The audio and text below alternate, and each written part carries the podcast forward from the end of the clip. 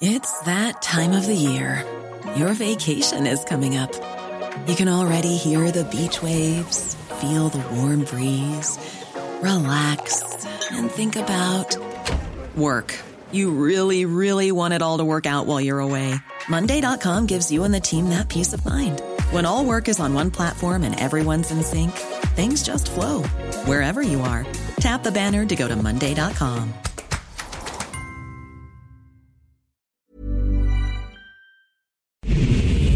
Ahora inicia A la Una con Salvador García Soto. A la Una. Donde la información fluye, el análisis se explica y la radio te acompaña. A la Una con Salvador García Soto. A la Una. Comenzamos.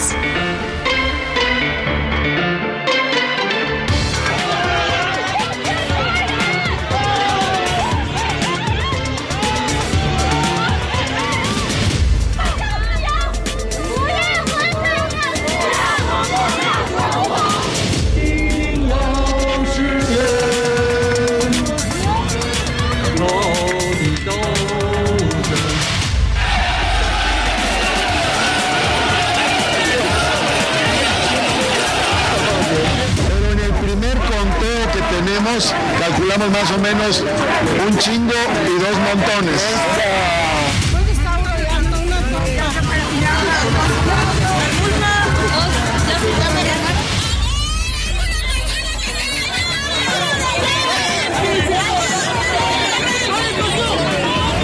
que se ponga a trabajar estos dos años que faltan en vez de hacerla de matraquero, jefe de campaña y vocero de partido.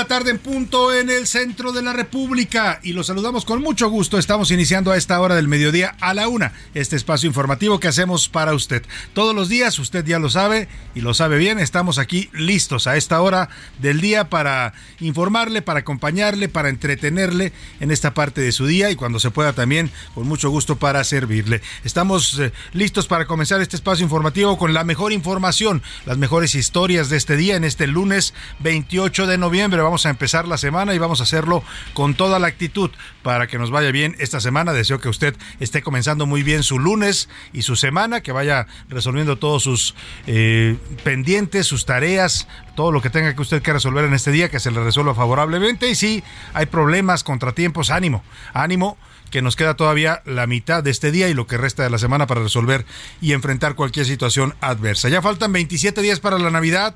Oiga, se dice fácil, pero ya estamos casi menos de un mes de las fiestas navideñas y también 35 días para que termine este 2023. Un lunes soleado en la capital de la República, 23 grados centígrados la temperatura. Vamos a tener muchos temas importantes y bueno, pues saludamos a toda la gente, a todas las personas que nos sintonizan en la República Mexicana, en todas nuestras estaciones. Les mandamos un abrazo afectuoso aquí a la Ciudad de México, por supuesto, al Valle de México, donde nos escuchan en nuestra frecuencia central 98.5 de FM, a Monterrey, Nuevo León, a Guadalajara, Jalisco, a la comarca lagunera, allá en los estados de Durango y Coahuila, a la gente de Oaxaca capital, a la gente del Istmo de Tehuantepec, también ahí en Oaxaca, a la gente de Tampico, Tamaulipas y toda su zona conurbada, también reciban un afectuoso saludo, igual que la gente de Tuxtla Gutiérrez, Chiapas y de Chilpancingo, Guerrero, capital de ese estado.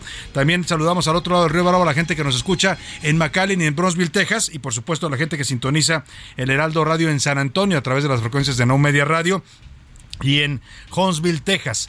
Eh, más arriba, en Chicago, en la zona de los Grandes Lagos, nos escuchan también. Les mandamos un saludo a la ciudad de Chicago y también a Airville, Chicago, a ambos comunidades que nos escuchan allá del otro lado del río Bravo. Vamos a los temas que le tengo preparados en este lunes. Mucha información, mucho movimiento. Se veía venir después de más de cinco horas de marcha. Bueno, algunos dicen que más que una marcha fue una especie de parada, un desfile donde el presidente pues recorrió las multitudes. Cinco horas le llevó al presidente avanzar desde el Ángel de la Independencia hasta el Zócalo de la Ciudad de México, una concentración multitudinaria según la cifra que dio la jefa de gobierno Claudia Sheinbaum, que qué curioso, cuando fue la marcha ciudadana del 13 de noviembre, Claudia Sheinbaum no le supo calcular, ¿no? Primero dijeron que 10, 12 mil, y luego dijeron que 50 mil, que eran muy poquitos. Ayer, rápida, presta y solicita, la jefa de gobierno dijo que eran un millón doscientas mil personas. No sé si llegaron a tanto, pero de que es un récord histórico el que se vio ayer en las calles de la Ciudad de México para una movilización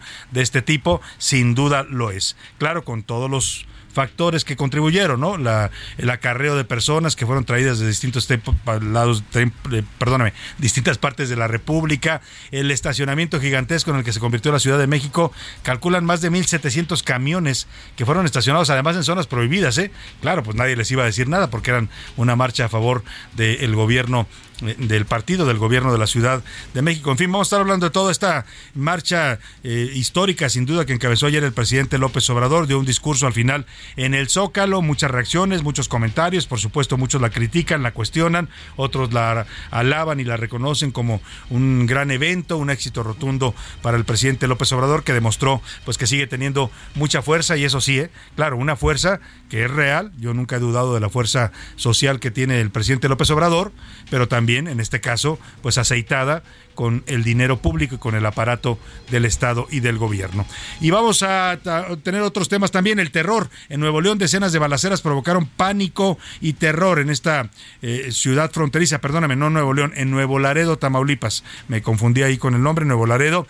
En esta ciudad fronteriza fueron canceladas las clases debido a esta ola de violencia y la Embajada de Estados Unidos lanzó una alerta de peligro inminente para todos sus ciudadanos que viajen a Nuevo Laredo. Y qué puercos, como le informamos en este espacio, un reporte de la Secretaría del Medio Ambiente de la CDM, de CDMX, la CEDEMA, confirma que la refinería de Tula sí afecta al medio ambiente de la capital, está envenenando el aire que respiramos en la Ciudad de México. Desde allá, desde la refinería de Tula, y la planta de la Comisión Federal de Electricidad, que también se encuentra ubicada ahí, en esa misma zona. Hay una planta de CFE y una de Pemex. Bueno, pues ambas nos mandan altos contenidos de dióxido de azufre y los vientos traen toda esa contaminación para la Ciudad de México y aquí Aquí perdónenme la expresión, pero nos la tragamos todos, la respiramos toda, afectando la salud de los capitalinos. Esto ya es algo oficial, ¿eh? se había especulado mucho, lo habían dicho algunos ambientalistas, especialistas, pero el gobierno no había reconocido que efectivamente estas dos plantas gubernamentales, la de Pemex y la de CFE, están envenenando el aire que respira la Ciudad de México.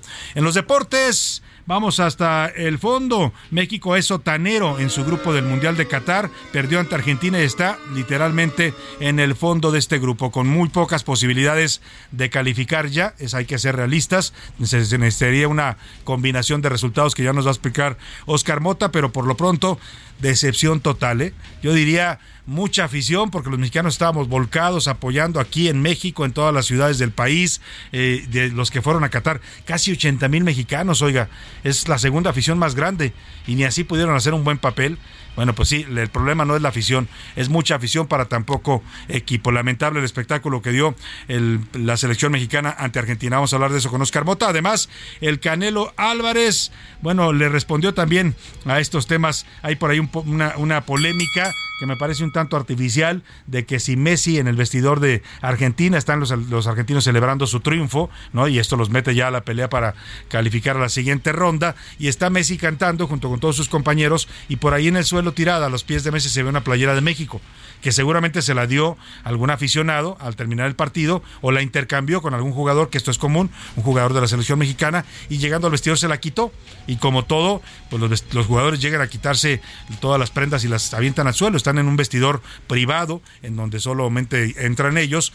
Así es que, pues hay polémica porque muchos dicen que fue una ofensa de Messi a la playera de México. Mire, deberíamos estar ofendidos no con Messi y la playera en el suelo, deberíamos estar ofendidos por la forma tan fea y tan falta de ambición con la que jugó nuestra selección. Con eso sí debemos ofendernos. También la selección femenil de básquetbol ganó la medalla de plata en el torneo de centro básquet. De eso nos va a hablar Oscar Mota. Por supuesto, tendremos el entretenimiento con Anaí Arriaga, el cotorreo informativo. Vamos a tener, por ejemplo, por supuesto, sus mensajes y saludos. Todo lo que usted ya sabe le tenemos preparado siempre en este espacio y toda la información importante que vaya surgiendo en las próximas dos horas. Y ahora vámonos a la pregunta del día para que usted como lo hace siempre, participe con nosotros, responda a las preguntas que le formulamos y nos ayude a debatir juntos los temas de la agenda pública de este país.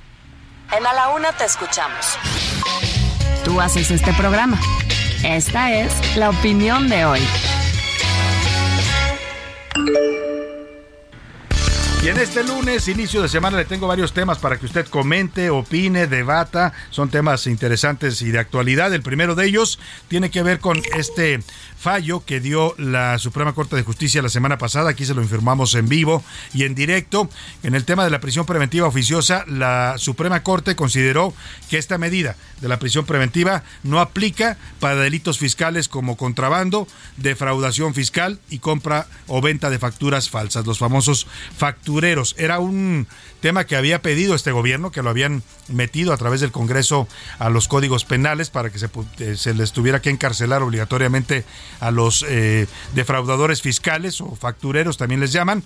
Y al presidente no le gustó el fallo de la Corte y cuando no le gustan las cosas al presidente, pues ahora sí que se va por la libre. Y ese día, cuando los ministros toman esta decisión de eliminar la prisión preventiva para estos delitos fiscales, el presidente ordena a todos sus funcionarios de su gobierno que no hagan caso de los fallos de los jueces. Que si un juez dice, este señor no merece ir a la cárcel por su delito, puede seguir su proceso de libertad, ellos no le hagan caso al juez, lo ignoren y los metan a la cárcel. Eso pidió el presidente, ignorar y desobedecer los fallos de jueces, jueces y magistrados que son integrantes no de su gobierno, son integrantes de otro poder, del poder judicial de la federación. Yo le quiero preguntar a usted qué piensa de esta actitud del presidente. ¿Hace bien o hace mal llamando a que los funcionarios públicos desconozcan los fallos de los jueces y magistrados del Poder Judicial de la Federación. Le doy tres opciones para que me responda. Hace bien, los defraudadores tienen que pagar con cárcel. Hace mal, viola la Constitución y está invadiendo las funciones de otro poder, lo cual es algo muy grave para un presidente de la República. O de plano, como dice el presidente, pues no me vengan con que la ley es la ley, ¿no? Porque ese es el dicho que le ha vuelto famoso, la ley es ley cuando a él le conviene, cuando no le gusta, la desconoce y la violenta. El segundo tema que le tengo sobre para hoy para opinar y comentar en este en este en este lunes, perdóneme, pues es sobre la marcha de ayer, efectivamente la marcha del presidente López Obrador, eh, algunos la llamaron, bueno, oficialmente es la marcha de la transformación, así le denominaron, o marcha de los cuatro años de gobierno, eh, los críticos la llamaron desde marcha de la venganza, del ego, de los acarreados, en fin, le pusieron distintos motes. El tema es que este domingo cerca de un millón doscientas mil personas según la cifra oficial, acudieron al llamado que hizo López Obrador para que lo acompañaran a marchar y celebrar así los cuatro años que se cumplen de su gobierno. Yo le quiero preguntar, después de lo que se vio ayer en las calles de la Ciudad de México, de los discursos del presidente, ¿qué piensa usted de esta marcha en medio de toda la polémica y la polarización que genera? Le doy tres opciones para que me contesta. Fue una marcha auténtica, los participantes vinieron libremente, no hubo acarreo, o de plano fue una marcha de acarreados que se hizo además con recursos públicos y fue, o de, o de plano es una muestra de poder, un golpe de poder del presidente López Obrador que además utilizó recursos públicos. Eso es lo que más se está cuestionando porque toda esa movilización que vimos, mira, la quieren aderezar y decir, no es acarreo, la gente quiere venir, pero pues no tienen que venir, por eso vamos a traerla en camiones, claro, y no tiene que comer, por eso les damos tortas, ¿no? Y no tiene que beber, por eso les damos frutsis y bebidas heladas, y no tiene dónde quedarse, por eso les pagamos el hospedaje. Bueno, entonces la pregunta es, pues si no pueden venir, que no vengan. Esto es una marcha libre, es libre quien pueda venir, que venga, y quien quiera venir va a hacer el esfuerzo y va a pagar su transporte y su comida y su hospedaje. Pero bueno, ahí está la pregunta y usted me dará su respuesta. Y finalmente, el fracaso total.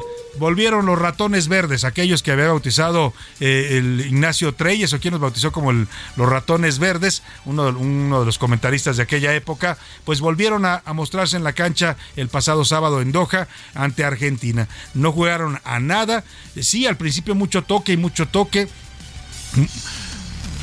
Manuel Seire, él era periodista deportivo allá en los años 70, eh, por allá los bautizó como los ratones verdes. Mire, mucha gente decía que es, el peor, este va a ser el peor desempeño, salvo que ocurra un milagro, ¿eh?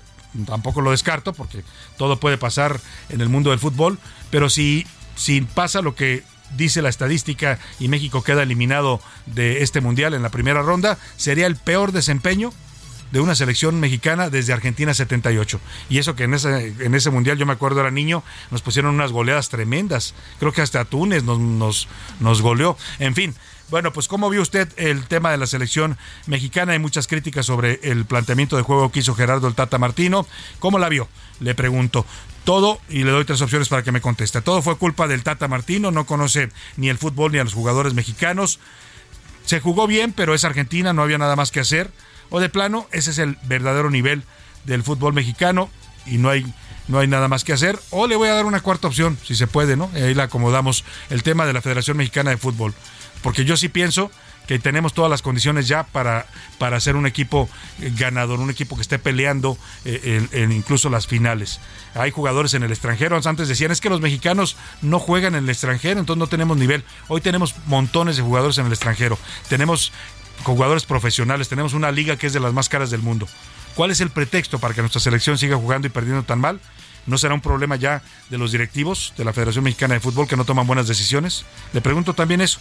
Ahí le pongo los temas sobre la mesa. Usted es el que opina y nos puede mandar sus mensajes vía texto o voz. Usted lo decide. Aquí su opinión siempre contará y siempre saldrá al aire. Y ahora sí vamos al resumen de noticias, porque esto, esto como el lunes y como la semana, ya comenzó. Tropiezo. Las exportaciones de México se contrajeron 4.17% a tasa mensual en octubre, su peor resultado en nueve meses protegidos. El gobierno de la Ciudad de México publicó un decreto mediante el cual todos los alumnos de planteles públicos de educación básica tendrán derecho a acceder a una beca denominada Bienestar para Niñas y Niños. Destrucción. Vecinos de la alcaldía Coyoacán acusaron que la demarcación transgredió el gimnasio Coyoacán, que data de 1912, al pintarlo de color azul. Castigo. La Comisión de Protección de Datos de Irlanda multó a Meta, antes Facebook, por una suma de 265 millones de euros por no evitar la filtración de datos personales de más de 500 millones de usuarios de su servicio de Facebook. Retrasos. Más de 2.000 vuelos hacia, desde o dentro de Estados Unidos quedaron retrasados el domingo por el mal clima, en un fin de semana concurrido tras la celebración del Día de Acción de Gracias.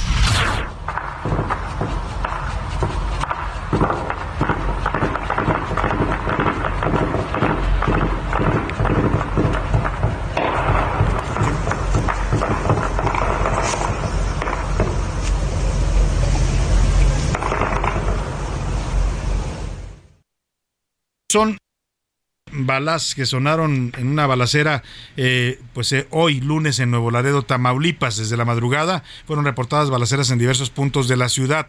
Eh, esta ciudad de Tamaulipas, en la zona fronteriza con Estados Unidos, es hoy un pueblo fantasma. Se suspendieron las clases de nivel básico, además hubo un paro en el transporte público, se cerraron las oficinas del consulado de los Estados Unidos y lanzó una alerta también el gobierno estadounidense desde su consulado a los ciudadanos de su país que estén en Nuevo Laredo, que se refugien o vuelvan cuanto antes al territorio de Estados Unidos. Al otro lado de la frontera está Laredo, Texas, y les pide o, resguardarse o acudir. De ese tamaño fue eh, esto que estamos escuchando, eh, y lo que usted escuchó, los impactos de estas balaceras, una jornada de terror la que han vivido en Nuevo Laredo. Mire, una ciudad tan importante que ahí se ubica la aduana más transitada de México, la aduana terrestre más transitada de México. Por ahí pasa, creo que el, si, si no me equivoco, ahora le digo el porcentaje, pero el 50%, el 40% me atrevo a decir, del comercio entre México y Estados Unidos por carretera.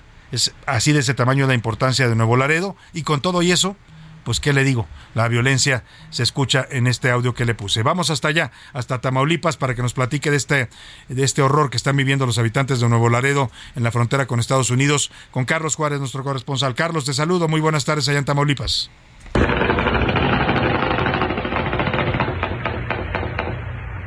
Hola, ¿qué tal Salvador? Muy buenas tardes, un gusto saludarte desde Tamaulipas para comentarte que alrededor de las 4.30 de la mañana los vecinos de diversas colonias de la ciudad de Nuevo Tamaulipas fueron despertados por enfrentamientos armados entre civiles y elementos de la Secretaría de Ciudad Pública, así como también de la Sedena. A través de video, los ciudadanos reportaron los enfrentamientos en distintas colonias, obligando la suspensión de clases en este lunes. El material se difundió a través de redes sociales, donde se escuchan las detonaciones de armas de grueso calibre. Al respecto, la alcaldesa Carmelina Canto Rosas Villarreal utilizó sus redes sociales para pedirle a la población tener eh, cuidado ante la situación de riesgo que estaba presentándose en distintos puntos de la ciudad. Por los enfrentamientos hubo quema de unidades y bloqueos. También se informó que el servicio de transporte público fue suspendido.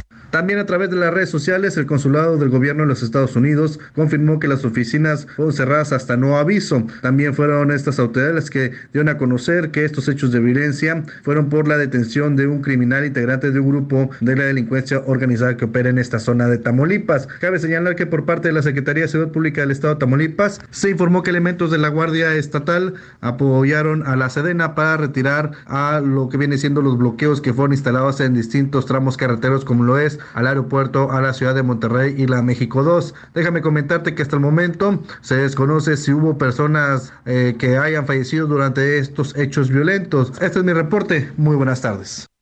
Gracias, Carlos Juárez. Pues vaya situación, ¿eh? La alerta de Estados Unidos lo dice todo. Les pidió a sus. Eh, emitió una alerta máxima de seguridad a todos los ciudadanos estadounidenses en Nuevo Laredo, y hay muchos porque le decía es el punto más importante del comercio bilateral entre México y Estados Unidos. Ahora le voy a pedir a José Luis Sánchez que nos dé algunas cifras de lo que representa la aduana de Nuevo Laredo en el comercio bilateral, en el comercio del Temec, y por eso hay muchos estadounidenses que eh, viven en Texas, pero, pero eh, radican la mayor parte del día en Nuevo Laredo. Van y vienen porque ahí tienen también sus centros de negocios, sus centros de importaciones o exportaciones, en fin. ¿De qué tamaño es el comercio que mueve Nuevo Laredo? José Luis Sánchez, bienvenido, ¿cómo estás? Salvador, buenas tardes, buen lunes, buen inicio de semana. Bien lo decía, 55% del comercio entre ambos países corre a través de, este, de esta carretera que, bueno, pues sale desde Monterrey, cruza por Nuevo Laredo y llega hasta el otro lado de Estados Unidos. Diariamente cruzan entre 90 entre 70 y 90 mil americanos para tener comercio, para hacer negocios,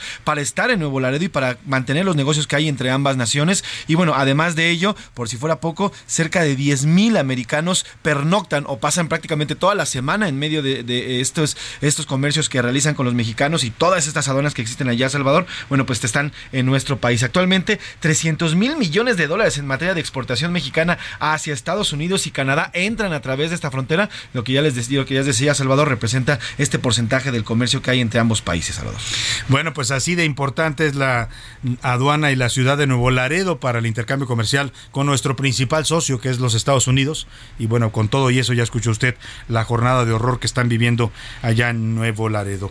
Pues grave lo que está sucediendo. Según empresarios de la Cámara de Comercio, eh, eh, allá en, en Nuevo Laredo, debido a esta refriega violenta, se perdieron 100 millones de pesos en el rubro de comercios y servicios que hoy fueron cancelados. Solo por esta balacera, 100 millones de pesos. Así de ese tamaño, eh, pues esa es la, afectación que genera la violencia en, en este país. Pues vamos a otro tema rápidamente, vamos a estar pendientes de lo que ocurre allá en Nuevo Laredo. Por lo pronto, vamos a la famosa marcha de ayer. Eh, no sé cómo le quiere usted llamar, ¿no? Yo no quiero imponer nombres, ya le decía, oficialmente es la marcha de la transformación, la marcha de los cuatro años de gobierno, la conmemoración de estos cuatro años así le pusieron los que convocaron, así había carteles en la marcha, ¿no? Así lo estuvieron transmitiendo también muchos medios de comunicación. Ayer hubo transmisiones de varias televisoras, incluida el Heraldo Televisión, ¿eh? Cinco o seis horas echando ahí, se echaron narrando, pues nada, nada más lo que estaba el presidente recorriendo ahí en la multitud, pues no había nada más que decir más que el presidente viene avanzando entre los, entre la gente, ¿no? Y la gente haga de cuenta que era yo me imaginaba una escena como de Jesucristo cuando entra a Jerusalén, ¿no? Que lo aclaman eh, en aquella famoso pasaje bíblico. Pues así López Obrador, la verdad que es un fenómeno lo que ocurrió ahí, porque atravesó literalmente una marea humana de varios kilómetros y todo mundo lo tocaba, todo mundo lo agarraba. Había seguridad porque había elementos de la Sedena vestidos de civil, pero oiga, en un escenario así, cuando muchos estaban viendo decían, híjole, bueno, tan, tan Tan delicado era todo esto que el, el ejército se preocuparon y en algún punto le dijeron, presidente, tiene que salirse ya de la, pues de la bola, tiene que salirse de, la gente y vamos a trasladarlo en auto hasta el Zócalo. Él no quiso, le arrimaron dos vehículos en dos ocasiones distintas del recorrido. Él dijo, no, aquí me quedo. Yo no sé cómo aguantó, ¿eh? La verdad sí es algo impresionante. Cuando salió de ahí, se veía cansado, pero al mismo tiempo también revitalizado, porque si algo le gusta a López Obrador es eso, el contacto con la gente, las marchas callejeras, él viene de ahí, es su formación como líder. Esto fue lo que dijo el presidente este lunes en su conferencia mañanera sobre la marcha de ayer. Estoy muy contento, feliz y sobre todo muy agradecido con la gente. Se volvió a dejar de manifiesto la bondad, la generosidad, la solidaridad de nuestro pueblo. Si se atiende al pueblo, la gente responde. No es cierto, repito una vez más, de que el pueblo sea malagradecido. El pueblo es muy fraterno, muy solidario.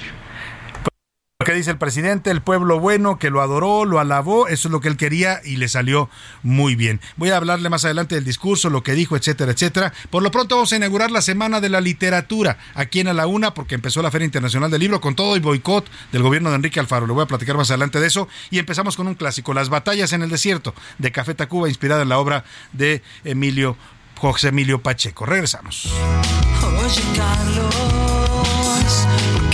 tuviste que salirte de la escuela esta mañana?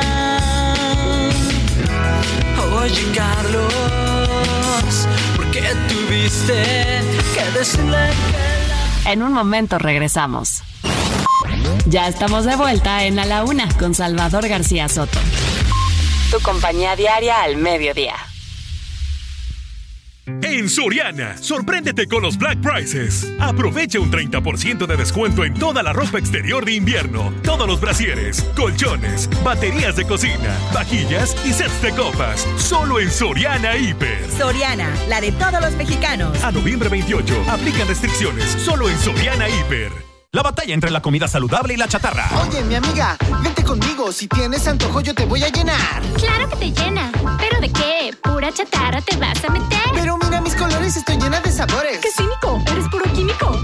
Mejor una botana bien natural. Pura vitamina que te nutre de verdad. Dame un momento, mira quién llegó. Solo un instante y te lleno de sabor. Comida industrial con sabor artificial. Come de más y la pagarás. ¿Ya previste? ¡Ya la hiciste! Gobierno de México. La rima de Valdés. O de Valdés la rima.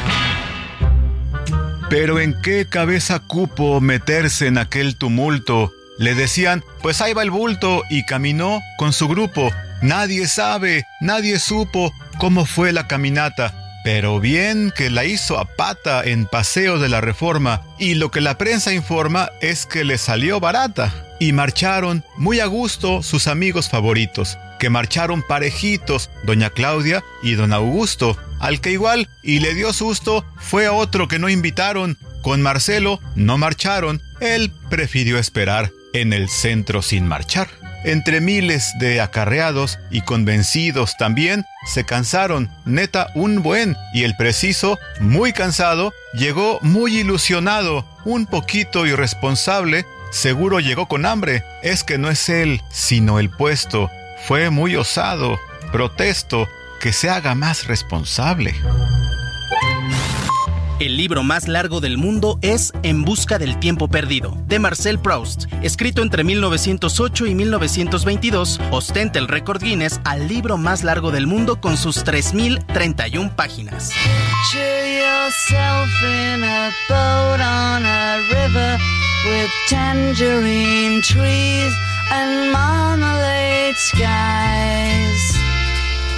Somebody calls you, you answer quite slowly. A girl with kaleidoscope eyes.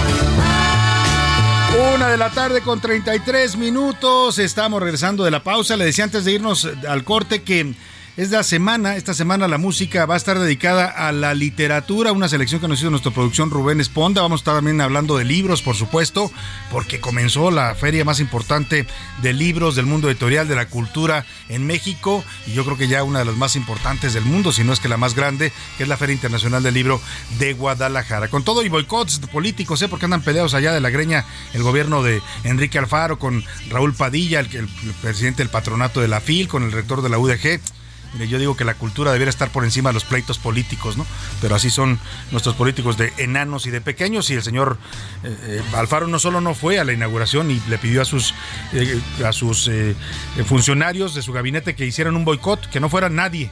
Les, prohibió ir a la FIL a cualquier actividad oficial. Incluso la nota principal hoy de portada del Heraldo de México esta, esta, esta noticia del boicot de Alfaro Lafil. Pero bueno, el tema es que vamos a estar hablando de libros y esta canción de los Beatles, Lucy in the Sky and the Diamonds, que es un, clásico de 1967. Siempre se creyó que los Beatles se inspiraron en el LSD, en esta droga para hacer esta canción, por las siglas de la canción. Hay todo un mito en torno a eso.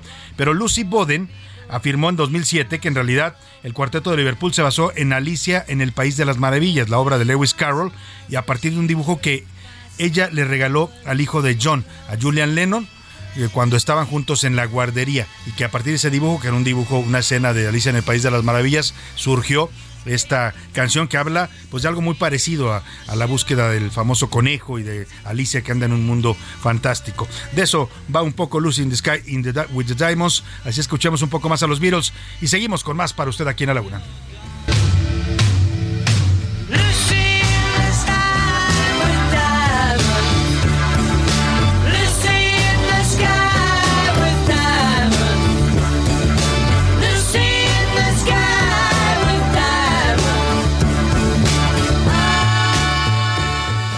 A la una, con Salvador García Soto.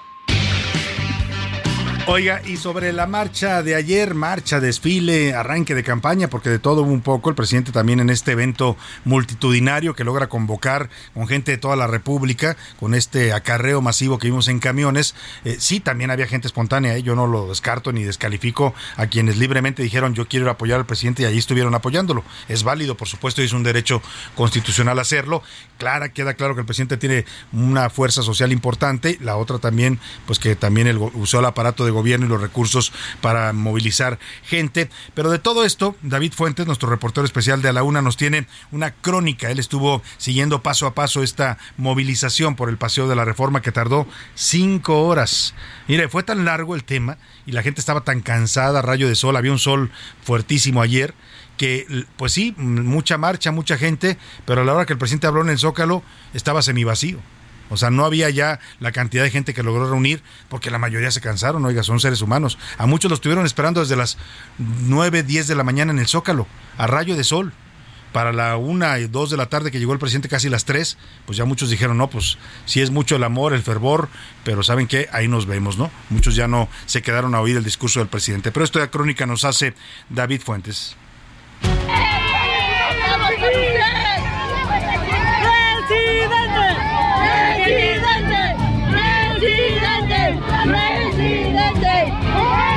La marcha de los acarreados. Así se le llamó en redes sociales a la manifestación de ayer, en la que según las autoridades capitalinas participaron 1.2 millones de personas. Según estas cifras, el evento superó por mucho la del domingo pasado, cuando otro sector de la sociedad también salió a las calles a defender al INE. En todo paseo de la reforma y el zócalo capitalino fue una verbena. Los seguidores del presidente Andrés Manuel López Obrador, que llegaron desde Tijuana o Quintana Roo, abarrotaron ese corredor. Los autobuses utilizados para trasladarlos también causaron estragos en calles aledañas. No podían faltar personajes de la política mexicana y fieles al presidente, así como las llamadas corcholatas. La jefa de gobierno Claudia Sheinbaum, el canciller Marcelo Ebrard, quien por cierto recibió un escupitajo sin que el incidente pasara a mayores. El secretario de Gobernación, Adán Augusto, estuvieron en primera fila, caminando de la mano del presidente entre el mar de gente. Algunos, como el periodista Epigmeno Ibarra, no aguantaron el trajín y a media marcha se estaban quedando. Batucadas, orquestas sinfónicas, abuelos, jóvenes, mujeres y niños se congregaron. Como en todo gran evento mexicano, la comida típica no podía faltar. Por un lado, repartían carnitas. En otro punto de reforma, tamales. Otros traían desde horchata hasta tejate de la Sierra de Oaxaca. Además de pelearse por un poco de aire, todos aseguraban que no eran acarreados. Dijeron que lo hacían conscientes y en apoyo total al actual presidente. Más que nada es apoyando a nuestro presidente, que para muchos dicen, son acarreados, pero no somos acarreados, lo hacemos de corazón. Andrés Manuel por momentos parecía un rockstar, un mesías. Sus fieles lo querían tocar, abrazar, hacerle una petición o simplemente tomarse una selfie con él, pero fue imposible. Tardó cinco horas en llegar del Ángel de la Independencia al Zócalo. Se veía extasiado, cansado e insolado, pero al final del día contento, pues nuevamente dio muestra de la fuerza que aún tiene. El evento fue calificado como histórico por Claudia Sheinbaum. Destacó que no se rompió una sola ventana, por lo que ni siquiera fue necesaria la presencia de la policía. Luego de permanecer poco más de una hora en el Zócalo y escuchar el mensaje del presidente, de poco en poco se fueron retirando. Como pudieron regresaban a donde estaban los autobuses que los trajeron, no sin antes pasar por sus respectivos lunch y en algunos casos, que se difundieron en redes sociales, por el dinero prometido. Los contrarios al presidente calificaron la marcha como un evento banal, como una muestra del ego del presidente, al afirmar que solo para darse gusto, convocó a sus seguidores. Estos no fallaron, respondieron, olvidándose por momentos de la crisis de seguridad y económica que atraviesa nuestro querido México. A la Una, con Salvador García Soto, reportó David Fuentes. Bueno, pues ahí está esta crónica, buena crónica que nos hace David Fuentes, buen color sobre la marcha de ayer. El primer balance de los asistentes lo dio temprano el secretario de Gobierno capitalino Martí Batres. Eh, mire, ahora no dijo que eran 12 mil. Qué curioso, de verdad. Yo no entiendo estas actitudes. Son autoridad, son gobierno. Cuando fue la marcha ciudadana, Martí Batres salió a decir que eran 10 o 12 mil, poquitos. Las, la prensa extranjera y los varios medios documentaron 200 mil, entre 200 mil y 250 mil. Bueno, pues el señor Martí Batres ahora sí se esforzó un poquito, hizo bien los cálculos y esto fue lo que dijo sobre cuántos fueron. Dijo que fueron un ingo y montones. Gran marcha de celebración de cuatro años de transformación.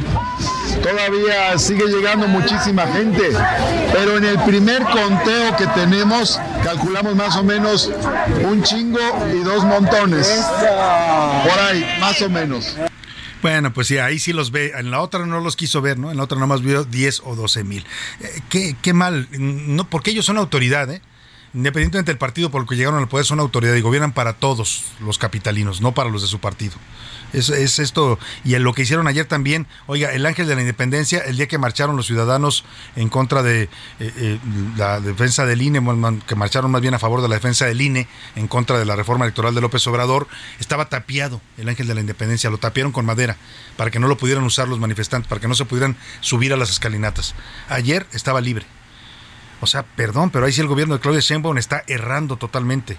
Porque el mismo derecho que tienen los ciudadanos que no son morenistas o no son López Obradoristas, lo tienen los que sí lo son. Porque a uno los trata de una manera y a otros los trata distinto. Porque uno los contabiliza bien y a otros no los ve. Como Carlos Salinas de Gortari. Mire, qué curioso, están, están actuando tal y como lo que tanto criticaban el gobierno de Claudia Sheinbaum y la izquierda morenista, ¿no? Ahora no ven ni oyen a los opositores. Bueno, casi dos mil camiones en total, además de microbuses, combis y hasta taxis. Bueno, metrobuses usaron para llevar a, los manifestantes. Todo, todo esto son recursos públicos, ¿eh? Y en sentido estricto es violación de la ley, porque están usando recursos públicos para una movilización partidista. Pero pues ¿quién los va a sancionar? Bueno, Mil nos hace esta numeralia de la marcha de ayer.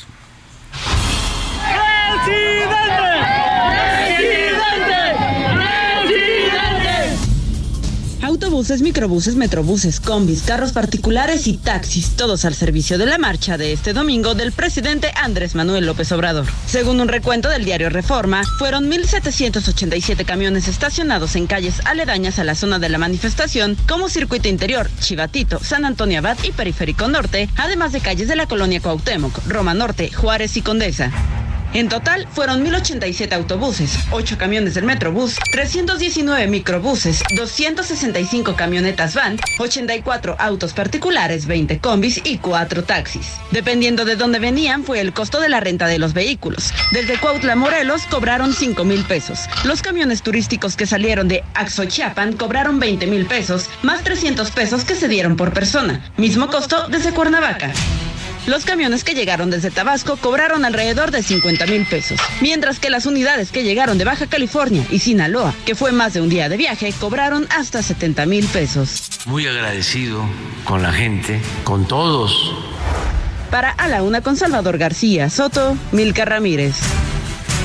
Pues ahí está, la numeralia y el uso de los recursos públicos que fue evidente, burdo, diría yo. Ya, ya no hay pena, ¿eh? no hay pudor, ya no les importó. Que digan, sí, usaron el aparato público, los recursos de los contribuyentes, ya no le importa al presidente. Está, en, ese, en ese tono estamos y es el mensaje que manda ayer, ¿eh? que hacia el 2024 va con todo usar lo que sea, agarrarse de donde sea, incluido el dinero público, para hacer que su partido gane y se mantenga en el poder. Este fue el discurso que ayer dio el presidente, creó una nueva doctrina, dice él, que su gobierno y su filosofía de gobierno se llaman humanismo mexicano. Le ponen hoy una cifra de muertos, ¿no? Más de cientos, casi 150 mil muertos en su gobierno, eh, mujeres violadas, asesinadas. ¿Eso se llama humanismo? ¿O llamar todas las mañanas a la confrontación, a la división entre mexicanos? ¿Eso es humanismo? Bueno, esto es parte del discurso de ayer el presidente, los fragmentos que consideramos más importantes. Nosotros somos maderistas, sufragio efectivo, democracia efectiva, no reelección. Se ha dado atención especial a los pueblos indígenas de México. El salario mínimo pasó de 88 pesos cuando llegamos al gobierno a 172 pesos, un incremento de 62%. Se respeta el voto libre y secreto en las elecciones sindicales. Se eliminó la subcontratación, el llamado outsourcing. En cuatro años se han creado un millón 264.931 nuevos empleos. Ya está creciendo de nuevo la economía. Este año aumentará el 3.5%. Las reservas del Banco de México han aumentado en 14% y están en proceso nuevos contenidos para 25 libros de texto con fundamento en el principio de la educación pública, gratuita, laica, científica y humanista. Bueno, parte de lo que dijo ayer el presidente en su discurso, eh, los, eh, ah, pues los, los logros que él enumera en sus cuatro años de gobierno. Vamos a platicar para hacer el balance de esta movilización sin duda en cuanto al número de participantes histórica, pero también con sus asegúnes, eh, con el doctor Luis Carlos Ugalde. Tengo el gusto de saludarlo en la línea telefónica, es director general de Integralia, consultores y pre- expresidente también del Instituto Federal Electoral. Doctor, qué gusto saludarlo, muy buenas tardes. Igualmente, muy buenas. ¿Cómo vio esta movilización de ayer? ¿Se cumple el objetivo que quería el presidente? Demuestra mucha fuerza, mucho arrastre en- entre sus simpatizantes. Pero ¿qué más podemos ver atrás de todo esto, doctor?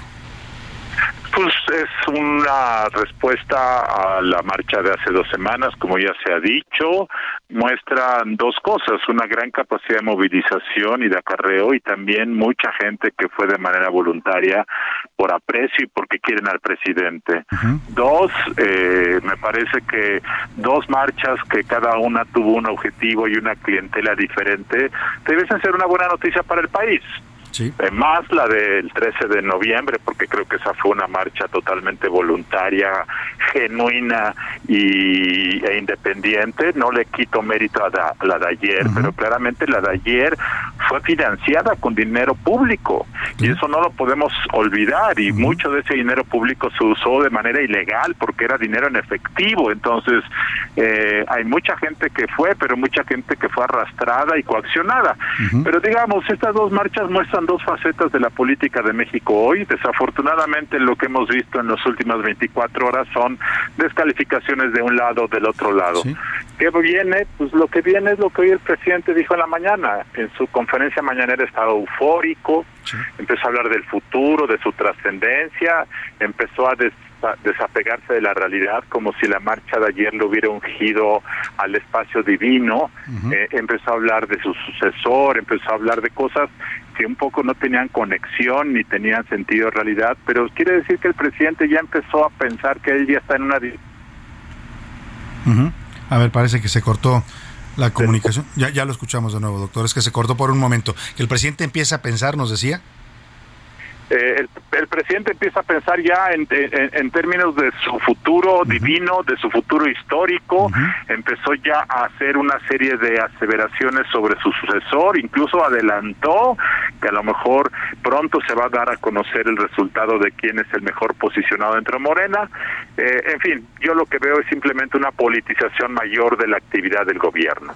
Claro, ahora, es evidente que ayer también el presidente, dicen muchos, arranca la campaña, si no es que ya estaban arrancadas, porque Claudia Sheinbaum y Adán Augusto y Marcelo tienen ya meses haciendo campaña abierta por la presidencia de la República, pero ayer el presidente los lleva junto a él en el arranque de la marcha, después lo sube al, al Zócalo, y claramente hay un mensaje ahí, el presidente va con todo por la idea de una continuidad y de mantenerse en el poder después, en- después de 2024. Sí, claro, por supuesto, él va con eso porque es parte de su de la confirmación de que su, su- la suya es la cuarta transformación de la historia de México. No puede perder la elección porque eso significaría que era todo un engaño. Eh, y claramente ayer, desde un punto de vista simbólico, pues fue el inicio de la elección del próximo del 2024. Ya estamos en eso, el presidente va a continuar con esto. eh, y reitero, yo lo que percibo es que el presidente va a adelantar la nominación del candidato de Morena, no lo van a llamar candidato o candidata, la van a llamar la representante o el representante de la cuarta transformación. Eh, yo creo que esa persona es Claudia Sheinbaum y no dudemos de que a principios del próximo año ocurra eso. O sea, muy, muy adelantados ya los tiempos, ¿no? Con, con todo esto. Ahora, doctor, lo que vimos también ayer en este uso de recursos públicos, decía yo, y lo comentaba usted también, burdo, ya abierto, sin ningún tipo de pudor, no ocultándolo, pues, eh, reconociéndolo incluso públicamente el presidente. Eh, lo que se ve es una especie de otra vez esta simbiosis entre partido y gobierno ya no se distingue dónde empieza el partido, dónde empieza el gobierno, dónde termina uno u otro. Y yo me remonté, no sé si a usted le pasó, pues a las épocas del viejo PRI, de las, del corporativismo y del partido de Estado. Así es, totalmente. Esto es la política del caudillismo, del personalismo, de la adoración del líder, algo totalmente premoderno. Ahora justificado moralmente porque es el nombre del pueblo. Entonces, si hay acarreo, es en nombre del pueblo. Si hay eh, coacción del voto, es una discriminación del pueblo si esto se vale es porque este es otro México del líder a favor del pueblo. Entonces, pues este es el populismo, este Salvador, así es el populismo en todas las partes del mundo. Eh, es una regresión de la del proceso lento de cambio político del país. Eh, y por supuesto es regresar al PRI del siglo pasado. Por cierto, de- debo decirte algo, que la cuarta transformación es una renovación simplemente del PRI. Quienes son los candidatos probables de Morena, dos de ellos son, fueron militantes del PRI, igual que López Obrador. Entonces, no hay nada diferente en el universo salvo el regreso al pasado. Ahora, dos conceptos, doctor, para finalizar esta plática del discurso del presidente que llamaron la atención. El primero, que hable ya o defina su gobierno, su política de gobierno, su filosofía de gobierno como, como humanismo mexicano, que, cómo podemos entender eso. Y la otra, este grito que surge aparentemente espontáneo cuando él aparece en el templete del Zócalo pidiéndole la reelección, la reelección de su gobierno y él dice que no, porque él es maderista y por ahí luego también dice incluso que su esposa no va a buscar ningún cargo, que supiéramos, la señora no está buscando ninguno, pero pues ya lo adelantó el presidente. ¿Cómo ve estos dos temas? Eso es lo primero del humanismo mexicano, me parece un cliché totalmente irrelevante, vacío, un cascarón vacío, eh, igual que lo es en un sentido lo de la cuarta transformación, pero al menos ese tiene el mérito de que pues es un término es distinto que al menos ha, ha- ha pegado en el imaginario colectivo. Esto del humanismo mexicano me parece que es cascarón vacío y eh, pues una ocurrencia que tuvo el redactor del discurso la noche anterior. No le no, no veo que tenga ninguna relevancia. Sobre el otro de que le piden la reelección, pues eso es el personalismo y el caudillismo. El pueblo quiere que el líder siga porque sin él no hay futuro. Eh, creo que él ha reiterado que no se va a reelegir, lo cual debería ser innecesario en un régimen de instituciones, pero bueno, qué bueno que lo siga diciendo, creo que no lo va a lograr, creo que van a arreciar esas peticiones, pero creo yo que ese es un riesgo que debemos descartar, el presidente está convencido y bueno, pues la ley lo impide además. Bueno, pues ahí está, estaremos muy pendientes, doctor Luis Carlos Ugalde, como siempre un gusto platicar con usted y tener su análisis en este espacio. Muchas gracias, Salvador. Buenas tardes. Luis Carlos Ugalde, director integral de consultores y exconsejero presidente del antiguo IFE, antecedente del INE. José Luis Sánchez, rápidamente se pospuso el juicio de Genaro García Luna allá en Nueva York. Así es, el juez eh, Brian Cogan, que es el encargado de llevar estas diligencias, acaba de anunciar que será pospuesto para el 17 de enero del próximo año. Estaba la fecha prevista para el 9 de enero, sin embargo, eh, pues no están los 400 potenciales jurados. Este, recordemos que en Estados Unidos se elige el jurado. Y bueno, pues todavía no están estas 400 personas que podrían formar parte de este jurado. Así que es por eso que este juez, el señor Brian Decidió Cogan, decidió posponerlo una semana. Así que bueno, pues una semana el señor, el señor, es- el señor García Luna estará todavía ahí detenido. en- Esperando juicio en Nueva York. Muchas gracias, José Luis. Nos vamos a la pausa con esta canción que se llama White Rabbit. Es de Jefferson Airplane, una canción de 1970 que retoma la historia de Alicia en el País de las Maravillas, del gran Lewis Carroll. Seguimos con usted después de esta pausa aquí en A la Una. One pill makes you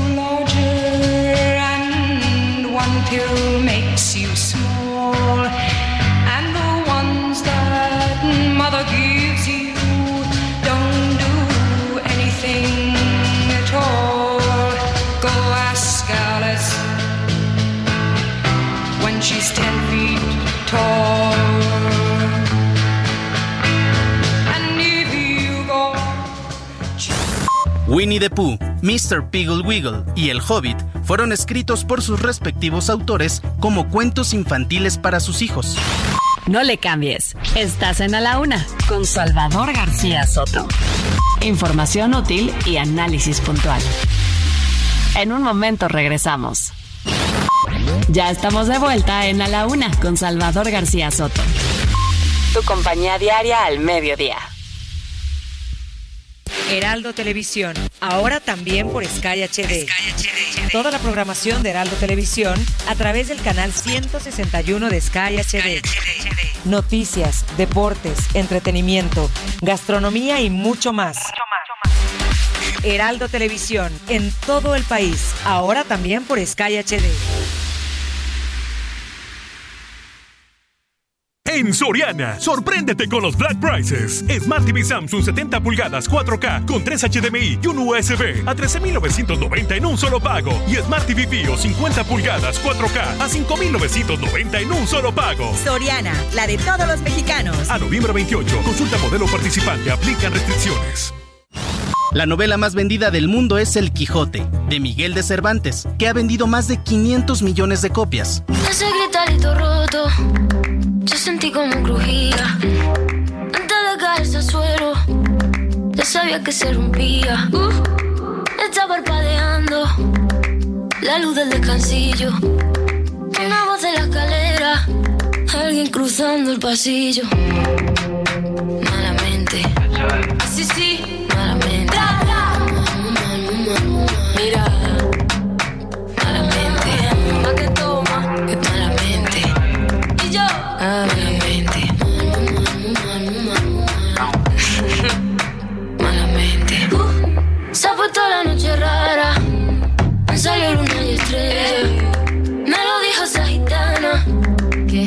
no salir a verla. Nah. Sueño que estoy andando por un puente que la acera. Mira, mira, mira, mira. más quiero cruzarlo. Va. Me se mueve y tambalea. Ya son las 2 de la tarde en punto en el centro de la República y los saludamos con gusto. Estamos iniciando a esta hora del mediodía, la segunda hora de a la una y también, por supuesto, la tarde de este lunes 28 de noviembre. Ya se nos fue noviembre, oiga, dos días más, mañana y pasado, y se acabó el mes de noviembre y nos vamos a diciembre y sus posadas. Estamos iniciando esta segunda hora con muy contentos y todavía con mucha información, historias, noticias, entrevistas para compartir con usted en esta segunda parte del programa. Y estamos arrancando con esta canción de Rosalía. La escuchábamos hace unos días con el tema del flamenco, pero ahora, ahora esta canción Malamente del 2018 es, eh, la escuchamos porque es una historia basada en el libro de El Román de Flamenca, de autor desconocido. La obra literaria se publicó en el siglo XIV y cuenta la historia de una mujer que se casa con un hombre y por celos este hombre la acaba haciendo prisionera. El disco, un trabajo conceptual de en toda regla de Rosalía, que produce, compone, dirige. Es una joven talentosísima y por eso le ha ido también en la industria de la música. Habla del amor oscuro, ese querer tóxico que termina por destrozar la autoestima y hace perder la vida. Ese por ahí dicen, ese no es amor, esa es otra cosa muy distinta. De eso canta Rosalía en esta semana de la literatura, libros y música aquí en A la Una. Escuchemos un poco más y ahora le cuento lo que le tengo preparado en esta segunda hora de A la Una.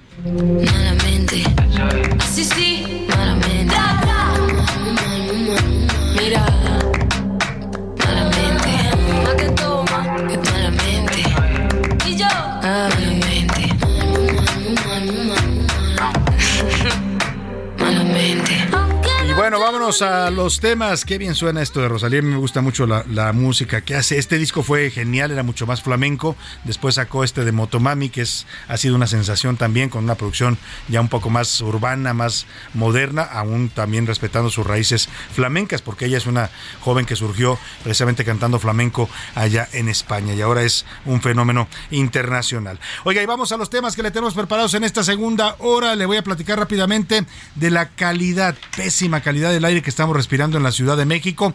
Ya no solo es el ozono eh, y los contaminantes habituales, el dióxido de carbono. Ahora sabemos por un estudio que mandó a hacer la Secretaría del Medio Ambiente del gobierno capitalino que también respiramos dióxido de azufre, un, un elemento letal para el organismo humano que provoca severas afectaciones en el sistema respiratorio y en todo el organismo humano. Esto se debe a que la termoeléctrica de la CFE y la refinería ubicadas ambas en Tula e Hidalgo están emitiendo eh, pues eh, contaminantes muy por arriba de los niveles que recomienda la Organización Mundial de la Salud. Los emiten allá en Tula, pero los vientos los traen literalmente hasta acá, hasta la Ciudad de México. Afectan más, déjeme decirle, a la zona conurbada que a la propia ciudad pero aún así, pues a todos nos golpea a los que vivimos en esta megalópolis. Le voy a contar de este reporte oficial del gobierno capitalino que confirma y reconoce lo que ya se comentaba por expertos ambientalistas y en las redes sociales. También le voy a contar, desalojaron a por lo menos 600 migrantes venezolanos que se encontraban acampando en la orilla del río Bravo, en territorio mexicano, en la frontera de Ciudad Juárez, Chihuahua y El Paso, Texas. Hubo forcejeos con las autoridades eh, mexicanas que los desalojaron de este plantón. Le voy a contar qué ocurre también en China. Oiga, China se está moviendo, el gigante se sacude, ¿eh? y no es menor lo que está sucediendo. Siguen las protestas. Ha habido no solo protestas en la planta más grande del iPhone que le comentaba la semana pasada en la provincia de Shenzhou, sino también en ciudades ya grandes de China, pero protestas en contra del confinamiento, eh, exigiendo mejores condiciones de salarios y de vida. De verdad, esto se está poniendo ya cada vez más intenso. Por supuesto, el gobierno chino pues ha respondido como sabe hacerlo, como lo hace un régimen autoritario con la fuerza pública, pero que los chinos empiecen a movilizarse, cuidado, ¿eh? Cuando los chinos despierten, ahí sí son mm, cuántos chinos hay ahora en el mundo cerca de eh, no, ahorita ahora le voy a dar la cifra oficial de población pero es el país más poblado del planeta. Imagínese usted si los chinos se deciden a exigir derechos a exigir mejores sueldos. Le doy la bienvenida de una vez en este momento al programa a José Luis Sánchez y a Milka Ramírez. Bienvenidos ambos. Hola Salvador, ¿cómo estás? bien Milka cómo estás tú buena tarde buena semana. José Luis. Salvador García Soto, Milka Ramírez, ¿cómo están? Bonito lunes, buen arranque de semana. Mira, no son la población más, más grande, tienen 950 millones de... eh, de ¿Quiénes son? de ¿Quién es el país más La? India. La India. 1100 millones, 1100 millones de indios. ¿Sabes cuántos son mil? Bueno, mil China es el segundo mil más poblado, millones de personas. Sí, sí, el segundo es el más poblado, con 970 millones de, de chinos, pero el primero es 1100 millones de personas, es muchísimo. Muchísima gente. Bueno, pues vamos a ir también a Guadalajara, a la Feria Internacional del Libro. Ya comenzó el fin de semana, hay un gran movimiento, actividad, eventos, conciertos, presentaciones de libros, conferencias con autores famosos de todo el mundo. Vamos a platicar, por ahí anda Melissa Moreno, nuestra colaboradora, que es una periodista cultural extraordinaria y también está involucrada en el mundo editorial con una editorial importante, es que nos va a hacer un reporte de cómo están las cosas en la Feria Internacional del Libro, con todo y el boicot que le decía, ¿eh? está fuerte el boicot ahí del gobierno de Jalisco. Y ahora sí, como siempre a esta hora del día, es momento de escuchar qué dice nuestro público y le, pre- le hicimos preguntas interesantes sobre el partido de la selección que, oiga, qué decepción, otra vez volvieron a hacer la decepción nacional. ¿Cómo vieron el partido, Mirka? ¿Cómo lo viste? Ah, yo no, no quiero decir nada porque mira, estaba con Laura, justamente estábamos viéndolo este como juntos, ¿no? Sufría, sufrí cada minuto de ese Oye, partido. pero es que de yo, verdad, yo sufrí, pero luego me dio coraje. Sí, es frustrante. Hay un Sí. momento que me daba coraje porque nada más tocaban y tocaban el balón para atrás, para atrás, para los lados, para atrás. No avanzaban. Pero nunca la portería. Sí, no y el avanzaban. fútbol se gana metiendo goles. Y los señores Claro. de la selección mexicana nunca dispararon a la portería. Sí, no, no, no, Terrible. no, ¿Cómo lo viste tú, José Un Luis? frustrante. Yo viví 90 minutos, Salvador, frustrante, de frustración, porque además sí es un tema de reunión, de una reunión familiar, de amigos, de estar Oye, todos de una evocados ilusión que a había una- en todo una- el sí, país, sí, una ilusión Ay, por apoyar. Los que fueron allá hicieron el esfuerzo por apoyarlos, los que nos quedamos acá y desde acá estábamos echándoles todas las porras y las buenas Mira, vibras. Salvador, se les da todo, son millonarios, tienen los mejores coches, tienen las mejores casas, tienen lo que se les antoje, Salvador. Bueno, tienen hasta alguien que les corta las uñas de los pies. Todo, a oye, ese grado. La Federación Mexicana de Fútbol es un negociazo, tiene patrocinadores cañón, que pagan cañón. miles de millones de pesos. O sea, ¿dónde está el problema, pues? El problema La está en verdad es que ya- los jugadores y el doctor técnico. Yo creo que está en las decisiones que toma también Sí, sí. La, la- la Federación Mexicana de Fútbol. Los ¿eh? de Porque pantalón largo, Muchas de las políticas y los intereses provienen de ahí. Perdón, pero el señor Miquel exactamente. No, no, no, no, no lo hizo bien en esta ocasión con esta selección. Oigan. Y vamos a las preguntas que formulamos. Una fue la de la selección, pero también preguntamos de la marcha Ajá. de ayer domingo de López Obrador y también preguntamos sobre José Luis. El fallo, este, el, el de fallo de la Corte, Suprema Corte del la viernes. bueno, preventiva. Lo que el pide el presidente, presidente. pide que desconozcan los fallos de los jueces a sus funcionarios. Uf, Uf. fuerte declaración. Fuertísimo. Vámonos a eh, preguntar en este espacio. ¿Qué dice el público? Muchísimos comentarios. Salvador Alberto desde Colima nos, eh, nos felicita por el programa y también nos dice respecto a la marcha del presidente, todo está dicho. Una patética autosatisfacción de su ego y que pida a sus funcionarios ignorar las decisiones de los jueces en el otro tema y solamente significa que a este señor no le importa la ley y no le importa nada, aunque él cuando llegó al puesto prometió defender, hacer cumplir y cumplir la constitución y las leyes que de ella emanen. Saludos Salvador. Sí gracias le por- importa algo, le importa que la gente lo quiera, por eso ayer, por eso hoy estaba tan eufórico en la mañana, ¿no? Porque la verdad es que sí es una muestra ayer, pues aunque a uno no le gusta hay que reconocerlo, es una muestra de, de- de afecto, de cariño por el presidente, Sí, sí, lo que sí. se vio en las calles, ¿eh? la gente, acarreados o no, lo adoraron, ¿eh? Lo quisieron. Se le rendían al paso, lo tocaban, mil que se querían tomar una foto con él, lo jalaban, eh, hasta peligroso el asunto, ¿no? Y- incluso era en la mañanera, recuerda a este señor que le da una gallina, ¿no? Y dice, "Ah, hace tiempo también me llevó una gallina y Mm. me la volvió a llevar. Y es que esto es cierto, Salvador, hay mucha gente que lo sigue desde hace muchos Sí, años. y que lo adoran y lo ven como, como un gran líder y está bien, eso es válido, ¿no? Cada quien tiene derecho a creer en lo que, en lo que quiera, ¿no? Y, y aunque no nos guste, la verdad es que sí es un líder como pocos es un líder social. A ver, es un presidente único en, de la historia reciente de México. Yo creo que difícilmente te- volvemos a tener un presidente así, Sí, ¿no? no. Que se pueda echar cinco horas caminando en medio de la gente y no le pase nada. Claro. La verdad es que sí es un fenómeno y hay que reconocerlo. Pocos presidentes en el mundo, Salvador, pueden hacer eso, ¿eh? Pocos presidentes Muy pueden pocos. presumir de hacer eso. Muy pocos. Eso sí. Nos dice, buenas tardes, señor Salvador García Soto, soy Iván desde Zapopan. Primera respuesta, ya empezamos a ver un presidente grosero y autoritario, con la negación de su reforma rechazada y que además, no obstante, la va a volver a subir esta semana. Segunda respuesta, veo que es una marcha de Estado y nos costó, ese es el problema, nos costó a, A todas todos. y a todos los mexicanos por este ego, Y Salvador. mucha lana, ¿eh?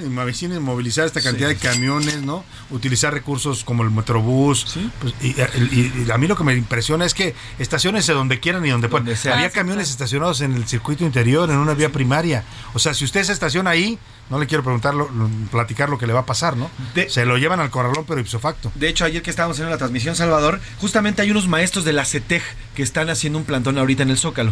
Bueno, pues a ellos los esquinaron y les pusieron una especie de valla de camiones. Sí, de camiones para que no se fueran a exactamente, brincar. para que no se brincaran y no vieran, porque los camiones estaban justamente donde estaba este, en o el sea, Zócalo, el. Se- fíjate, la izquierda esta de López Obrador es un escándalo cuando Peña Nieto utilizó el ¿te estacionamiento para? Sí, sí, eh, el, Zócalo como estacionamiento a sus invitados a un informe. Exactamente. ¿no? Y ayer ellos usaron el Zócalo como estacionamiento también. Claro, pero ellos sí lo pueden hacer porque es, es el pueblo bueno, bueno, Bueno. y es, sea, vaya. Sí, mandaron a quitar las camionetas, ¿te acuerdas? Sí, vez? Incongruencia pero, total. Pero miren así. Soy Cristina Rivas desde Tlalnepantla, Estado de México. El Poder Ejecutivo... ¿De dónde, José Desde? Tlalnepantla. Tlalnepantla, Estado de México. Y mira que se viví cerca mucho tiempo de por allá. El Poder Ejecutivo no tiene ni debe por qué intervenir en el Poder Judicial, pero con eso de que abrazos y no balazos, bueno, pues entonces hacen lo que quieran. Sí. Y la peregrinación de ayer fue de acarreados y amenazados. Peregrinación, Peregrinación de ayer, eh, aquí dice Pues sí peregrinación parecía de por el fue de fervor. acarreados y amenazados. De muchos dice. yo creo que parecía una peregrinación religiosa, ¿no? Buenas tardes, Salvador, y a tu gran equipo. Soy Gabriela, veterinaria. Yo no creo Gracias. nada que le haya, la gente le haya acudido por su propia voluntad.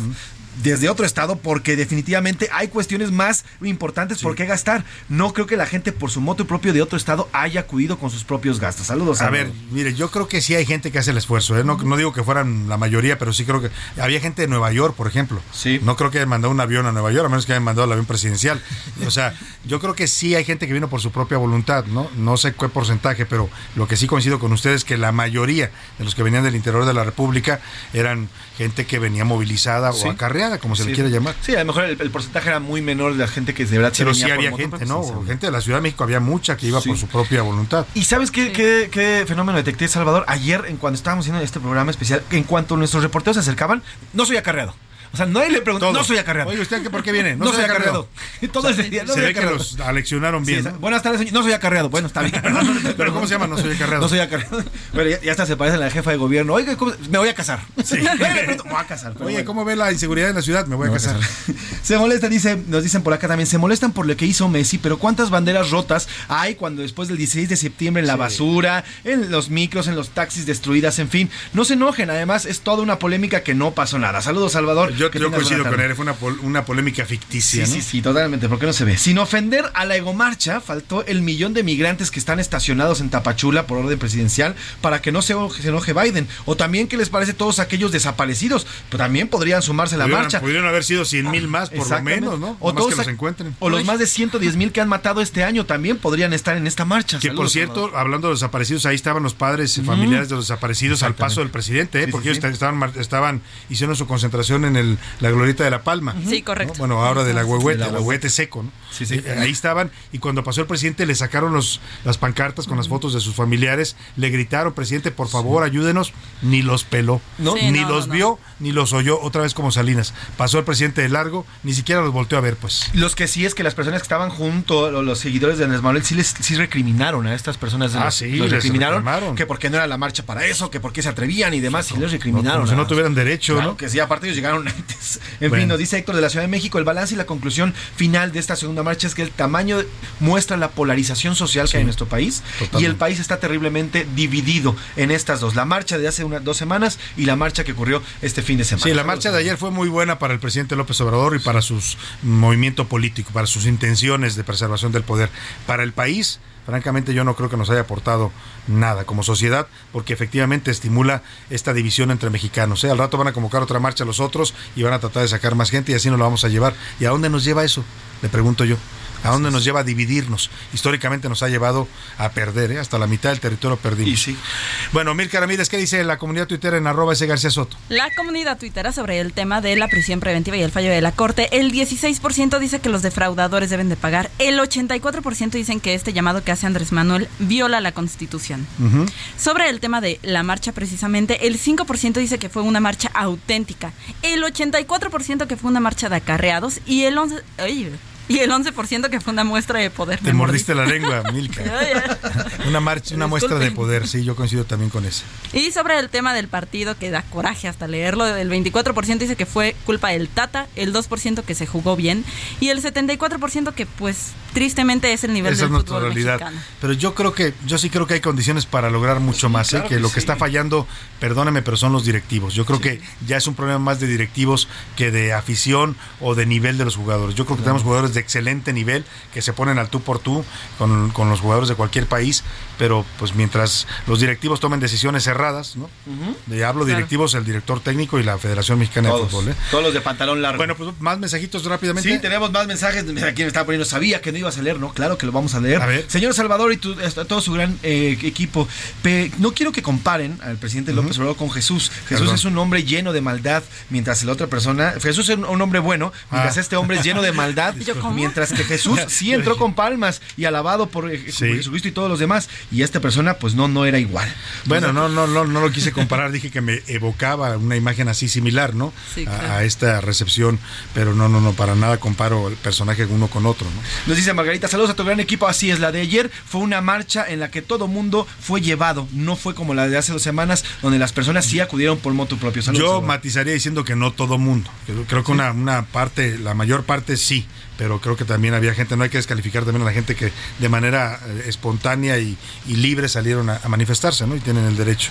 Así es. Eh, nos saluda Mónica desde Jalisco. Francisco Ortiz también nos mandan saludos. Yo, yo, eh, yo tengo familia que trabaja en el gobierno capitalino y los obligaron a asistir. Si Sí. no les quitaran el trabajo, nos dice Francisco Eso Ortiz. es cierto. En el Francisco gobierno Ortiz. capitalino, en los sindicatos, ¿no? El de Napoleón Gómez Urrutia de los mineros, ahí estaba. En el de Pedro Aces de la CATEM. En los gobiernos estatales. En, en muchos lados trajeron gente obligada, eso sí es cierto. Mira, obligada y no, porque si le dicen a usted, oye, te voy a llevar de paseo a la Ciudad de México, tienes que ir a la marcha y te voy a pagar hospedaje, te vas a estar ahí. Los de Sonora, por ejemplo, se iban a quedar cinco días aquí. Son vacaciones pagadas, Sí, oiga. claro. Cualquiera le entra, ¿no? ¿Por qué no? Pues si tiene chance. Bueno, pero en fin. Y sí hubo muchos otros condicionados a te vamos a cancelar tu beca si no vas o el programa social. Había pases de lista, ¿no? Ahí Sí. se veían, están Sí. grabados los pases de lista. En fin, Dando tortas, tortas y tortas y frutsis, en fin, todo lo que ya sabemos es parte de la cultura política mexicana. También en la alcaldía de Venustiano Carranza amenazaban a la gente, nos dice un radio escucha, que si no iban a la marcha no les mandaban pipas de agua, ¿no? Así de claro. La próxima vez que pidas pipa, olvídalo si no fuiste a la marcha. Se pasa lista, ¿eh?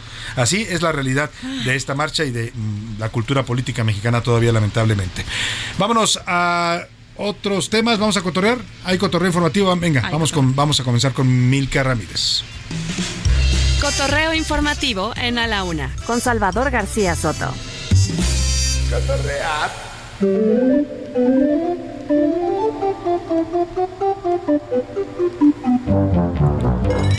Milka. Salvador, le ponemos ritmo al lunes, ¿te parece? Venga. Aprovechame, no te vayas a volver. Sé que lo hacemos y tú vas a volver. Milka anda con ganas de perreo. ¿eh? Ya- ya se puso a perrear. Venga. ¿Por qué andamos perreando? Pues mira, Salvador, estamos escuchando Envolver de Anita porque esta cantante brasileña se hizo todavía más famosa por un pasito que hace como cuando se tira en el piso, Ajá. levanta la cadera y se mueve, que qué bárbara, Como ¿no? si estuviera haciendo lagartijas. Como si estuviera Pero con la haciendo cadera. lagartijas. Exacto, como un twerk, pero Ay. un twerk como muy No característico. lo he visto. Vamos a compartir ¿No el video. visto? Compartimos el video si Ahora quieres. lo vemos. Pero en redes sociales dicen que le robó el paso a Cantinflas. Ah, caray. Sí, a ¿Que Cantinflas Cantinflas. lo hizo primero? que Cantinflas lo hizo primero en la película A Volar Joven de 1947.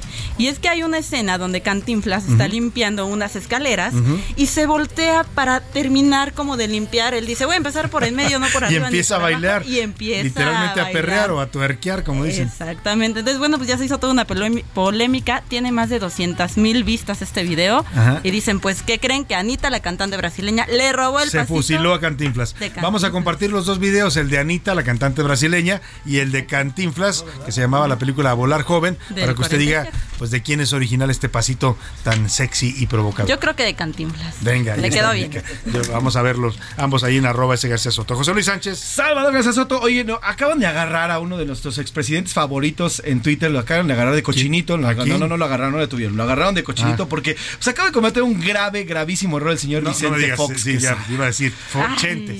¿Qué hizo Chente ahora? ¿Qué Hiciste? Bueno, pues hay ya una broma muy común que en la que pues quien no conoce redes o quien no se mete tanto en redes cae. Hay un personaje que es, es un actor porno. Es un actor Sí. porno muy joven. Él es muy joven. Marcelo Ebrard cayó una Marcelo vez. Ebrard ya cayó, pero ahora fue el señor, el señor Vicente Fox. Eh, se llama el joven Ángel- polla? El señor, el niño polla le llaman, así le llama. Ángel Andrés Ramírez, eh, pues eh, forma parte de. ah, es español, es este joven. Le llaman niño polla, ya saben ustedes por qué. Y bueno, pues el chiste es que publicaron en Porque redes tiene una sociales. gallinita, no pienses usted mal. Exactamente. Le ponen, le ponen en redes sociales un, un tuit que decía: Él es Ángel Andrés Ramírez Obrador. Así le ponen. Obviamente no es él. Él, está- este, este, este personaje que les digo del actor porno, hijo de Felipa y sobrino de Andrés Manuel. Acaba de ser designado subdirector de comunicaciones y transportes con estudios truncos en preparatoria. El nepotismo es todo un esplendor. Hay que hacerlo viral antes de que, bueno, pues continúen metiendo a familia. Y El la foto Fox del niño polla. Puso el, la- retomó la foto del niño pollo y le pone, esta familia no para de destrozar a nuestro país. Qué tontería, mire nada más. Y se lo Oye, replicó. ¿no Y bueno, será pues en redes que ya está consumiendo la- lo que produce su rancho? sí, seguramente. No me refiero a los versión huevos de, de la, carne, no, no, no. Ni nada, no, si, sino esa hierbita, hierbita. que seguramente está probando. Bueno, pues el chiste se lo están comiendo en redes sociales porque replicó esta imagen diciendo que es familiar del presidente López Obrador, pero lo cual no es cierto. Ay, chente, chente. Y al final, pasa en Twitter, pues- eh, me ha pasado que le mandan a usted cosas que uno da por buenas y hay que tener mucho cuidado en las redes sociales porque circula mucha información falsa o con este tipo de intenciones de burlarse Así de es. las personas. En este caso se burlaron Del del, expresidente. Muchas gracias, Mirka. Gracias, José Luis. Gracias. Vamos a otros temas importantes. A la una, con Salvador García Soto. Oiga, y vamos a hablar de este tema, la calidad del aire que respiramos en la Ciudad de México, ya lo sabemos porque tenemos años, décadas, diría yo, respirando aire de mala calidad. Han hecho mil programas que si el doble no circula, que si la verificación, nada funciona. La realidad es que no hay políticas ambientales que funcionen y ahora peor, porque ya no solo es la contaminación que generamos nosotros, que todavía dice la, la Organización Mundial de la Salud que nosotros en la Ciudad de México con todo y la contaminación que echamos al aire estamos dentro de norma. El problema es que nos están mandando literalmente dióxido de azufre de- en el aire desde la refinería de Tula y la termoeléctrica de la CFE. Mm, Vamos a escuchar esto que nos preparó Iván Márquez. Una vez más, la termoeléctrica y refinería de Tula Hidalgo siguen contaminando en el Valle de México. Incluso superaron niveles máximos de dióxido de azufre que son admitidos por la Organización Mundial de la Salud y de la Agencia de Protección Ambiental de Estados Unidos. Y es que de acuerdo al informe de calidad del aire 2019 de la Secretaría de Medio Ambiente, publicado apenas en octubre pasado, se señala que este contaminante se desplaza con facilidad a través del viento y llega en mayor medida a municipios del Estado de México, mientras que en la capital, la zona centro, Merced e Iztacalco registraron máximos. Además, esto provocó un incremento en la lluvia ácida. De junio a octubre, del total de precipitaciones, el 18.5% presentó contaminantes. Pero esta situación no es nueva. En 2021, Greenpeace señaló que la termoeléctrica se estaba excediendo en contaminación y opinan que debe haber un cambio en la generación de energía y dejar a un lado el combustóleo pesado. Esto preocupa, ya que la contaminación del aire origina 7 millones de muertes prematuras al año en todo el mundo. Así, los habitantes del Valle de México respiran una mala calidad del aire. Para la una con Salvador García Soto, Iván Márquez. Pues así la calidad del aire que estamos respirando todos los días por contaminación de empresas del gobierno como Pemex y la Comisión Federal de Electricidad. Vamos a la pausa con esta canción que me gusta mucho, se llama Rosas, la, la oreja de Van Gogh. El compositor Xavi San Martín, tecladista de esta agrupación, le hace un guiño al libro Tiempo de Silencio de Luis Martín Santos que hablaba de la España de la posguerra civil. Un día de en suelo pensar, hoy va a ser el día menos pensado. Nos hemos cruzado, has decidido mirar a los ojitos azules que ahora van a tu lado. Desde el momento en el que te conocí, resumiendo En un momento regresamos. Ya estamos de vuelta en A la Una con Salvador García Soto. Tu compañía diaria al mediodía. En Soriana, sorpréndete con los Black Prices. Smart TV Samsung 70 pulgadas 4K con 3 HDMI y un USB a 13.990 en un solo pago. Y Smart TV Fio 50 pulgadas 4K a 5.990 en un solo pago. Soriana, la de todos los mexicanos. A noviembre 28, consulta modelo participante, aplican restricciones. La nueva promo del buen mes de Total Play está impresionante. Porque es una promo que sí es promo. Llévate 150 canales, 100 en HD para que veas tus programas favoritos, además de 50 megas extra para navegar, un servicio de TV adicional por 4 meses y por tiempo limitado, el nuevo Total Play TV y un Wi-Fi Pro sin costo de por vida. Cámbiate ya y vive la experiencia Total Play. El libro más caro del mundo es una copia del Códice Leicester de Leonardo da Vinci.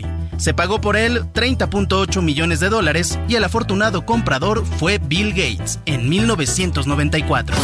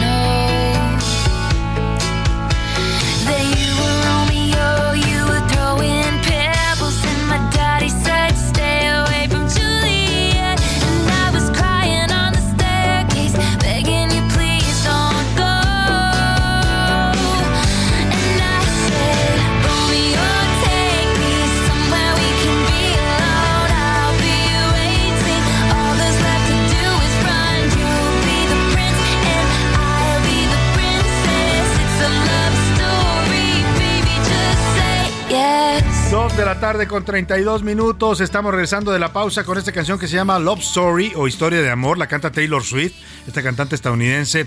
Es una canción del año 2008 y resulta que la señorita Taylor Swift llegó a vivir un amor cuando tenía 18 años que su familia y sus amigos no aceptaban le decían la típica, no, ese muchacho no puedes andar con él, no te conviene. Y ella, inspirado en el libro de Romeo y Julieta, en la obra de Romeo y Julieta, perdónenme, en esta gran obra de dramaturgia de William Shakespeare, pues escribió esta canción en la que dice literalmente que él, es su Romeo, que ella va a ser la princesa y él el príncipe. En fin, ahí está- estamos en esta semana de la música y la literatura a propósito de la Feria Internacional del Libro de, la de Guadalajara. Y así le canta la señorita Taylor Swift a Romeo, a su Romeo.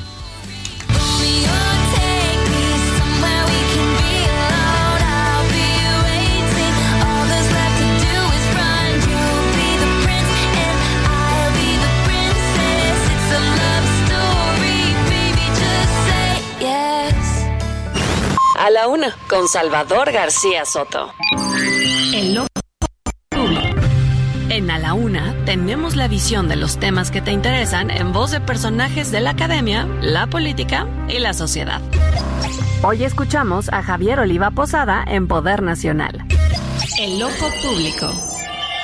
Salvador, ¿qué tal? Buena, buena tarde. Saludos al auditorio. Buen inicio de, semana. Pues evidentemente un tema obligado en estos asuntos de defensa, seguridad e inteligencia, pues es el, el homicidio del, del general Ursúa, eh, comandante estatal de la Guardia Nacional y que pues eh, hasta donde yo tengo registro es el atentado a una jerarquía tan alta en los últimos 10 o 15 años.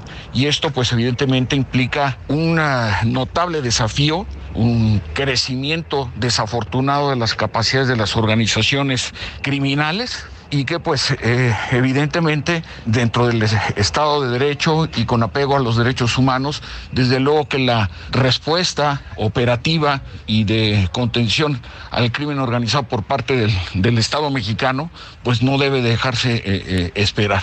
Entonces eh, habrá que estar muy atentos a, a, esta situación, sobre todo por lo que, insisto, lo que representa en términos de, de, desafío frontal, en este caso a la Guardia Nacional, ya como parte de la propia Secretaría de la, de la Defensa Nacional. Muchas gracias por el espacio, Salvador. Saludos al equipo en cabina. A la una, con Salvador García Soto.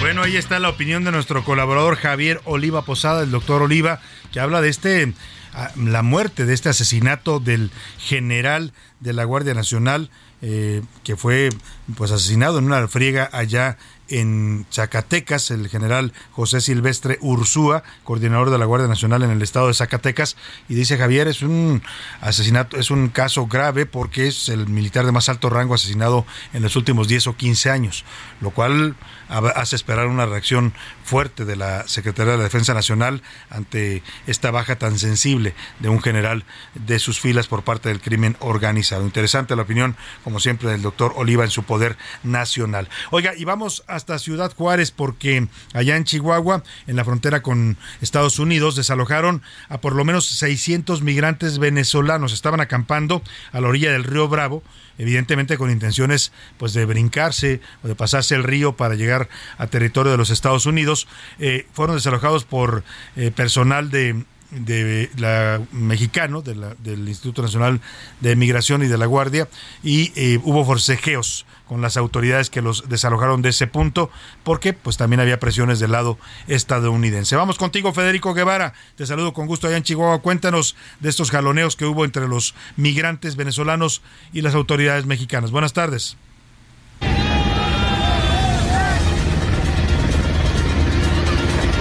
Efectivamente, Salvador, y aunque suene un poco paradójico, basados en los estatutos de derechos humanos en el que se tiene que preservar las garantías a los ciudadanos, en base a esto fueron desalojados más de 600 venezolanos que venían acampando justo a la orilla eh, del río Bravo, eh, a los límites ya con los Estados Unidos, esto a la espera de que hubiese o que se genere una modificación a la ley 42 del presidente de los Estados Unidos, John Biden. Eh, las autoridades municipales, después de varios forcejeos y golpes, incluso hasta varias casas de campañas fueron incendiadas eh, recientemente, eh, era con el objetivo de desalojarlos.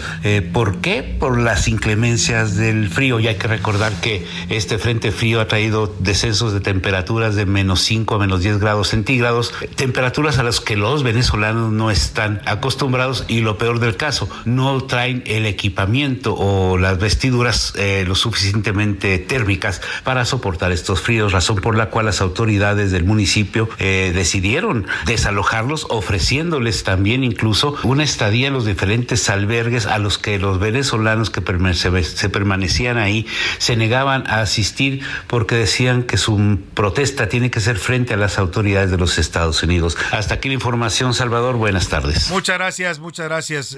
Federico Guevara, te saludo allá en Chihuahua.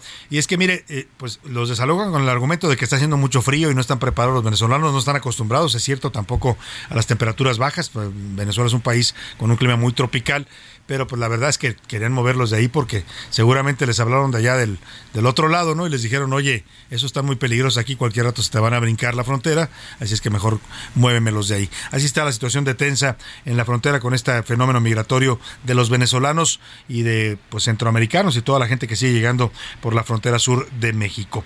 Y vamos hasta la Feria Internacional del Libro de Guadalajara, ya le platicamos que se inauguró ayer sábado, el invitado esta vez es Sharjah, es uno de los siete territorios que conforman los Emiratos Árabes Unidos. La cultura árabe, pues, es la protagonista. Hay, por supuesto, autores árabes, hay conciertos de música árabe, hay comida árabe, que además a mí me encanta, es deliciosa.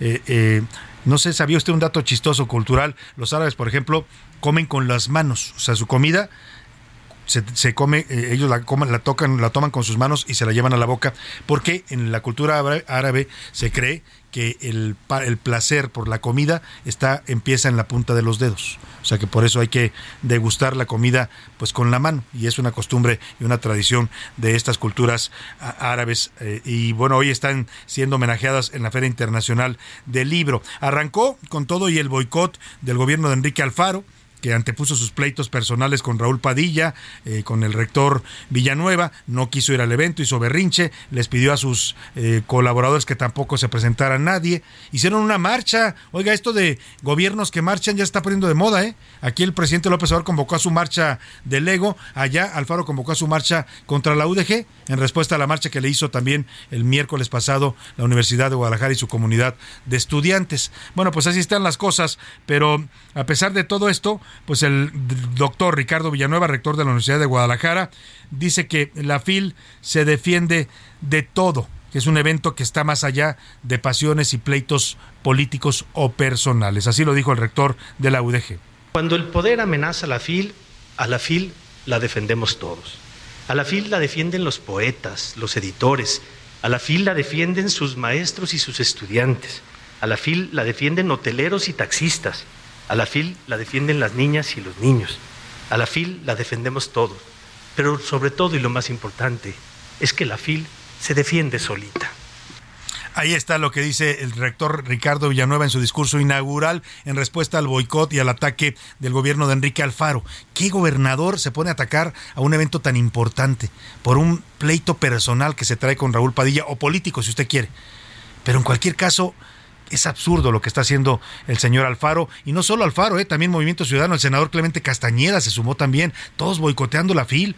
Oigan, ¿qué le pasa? En este país lo que necesitamos es cultura y se ponen a boicotear un evento cultural.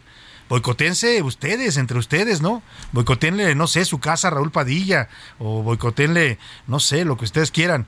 Pero eso de boicotear un evento cultural como la FIL, con todo respeto, está fuera de toda proporción de los señores de Movimiento Ciudadano y de el señor Enrique Alfaro. Y hago contacto precisamente hasta las instalaciones de la Feria Internacional del Libro, ahí en la Expo Guadalajara, con Melisa Moreno. Ella es periodista especializada en cultura, es colaboradora de nosotros aquí en el Ojo Público y también editora importante de libros. ¿Cómo estás, querida Melisa? Qué gusto saludarte allá en la FIL. Cuéntame cómo está todo, cómo arrancó y cómo está el ambiente, Melisa.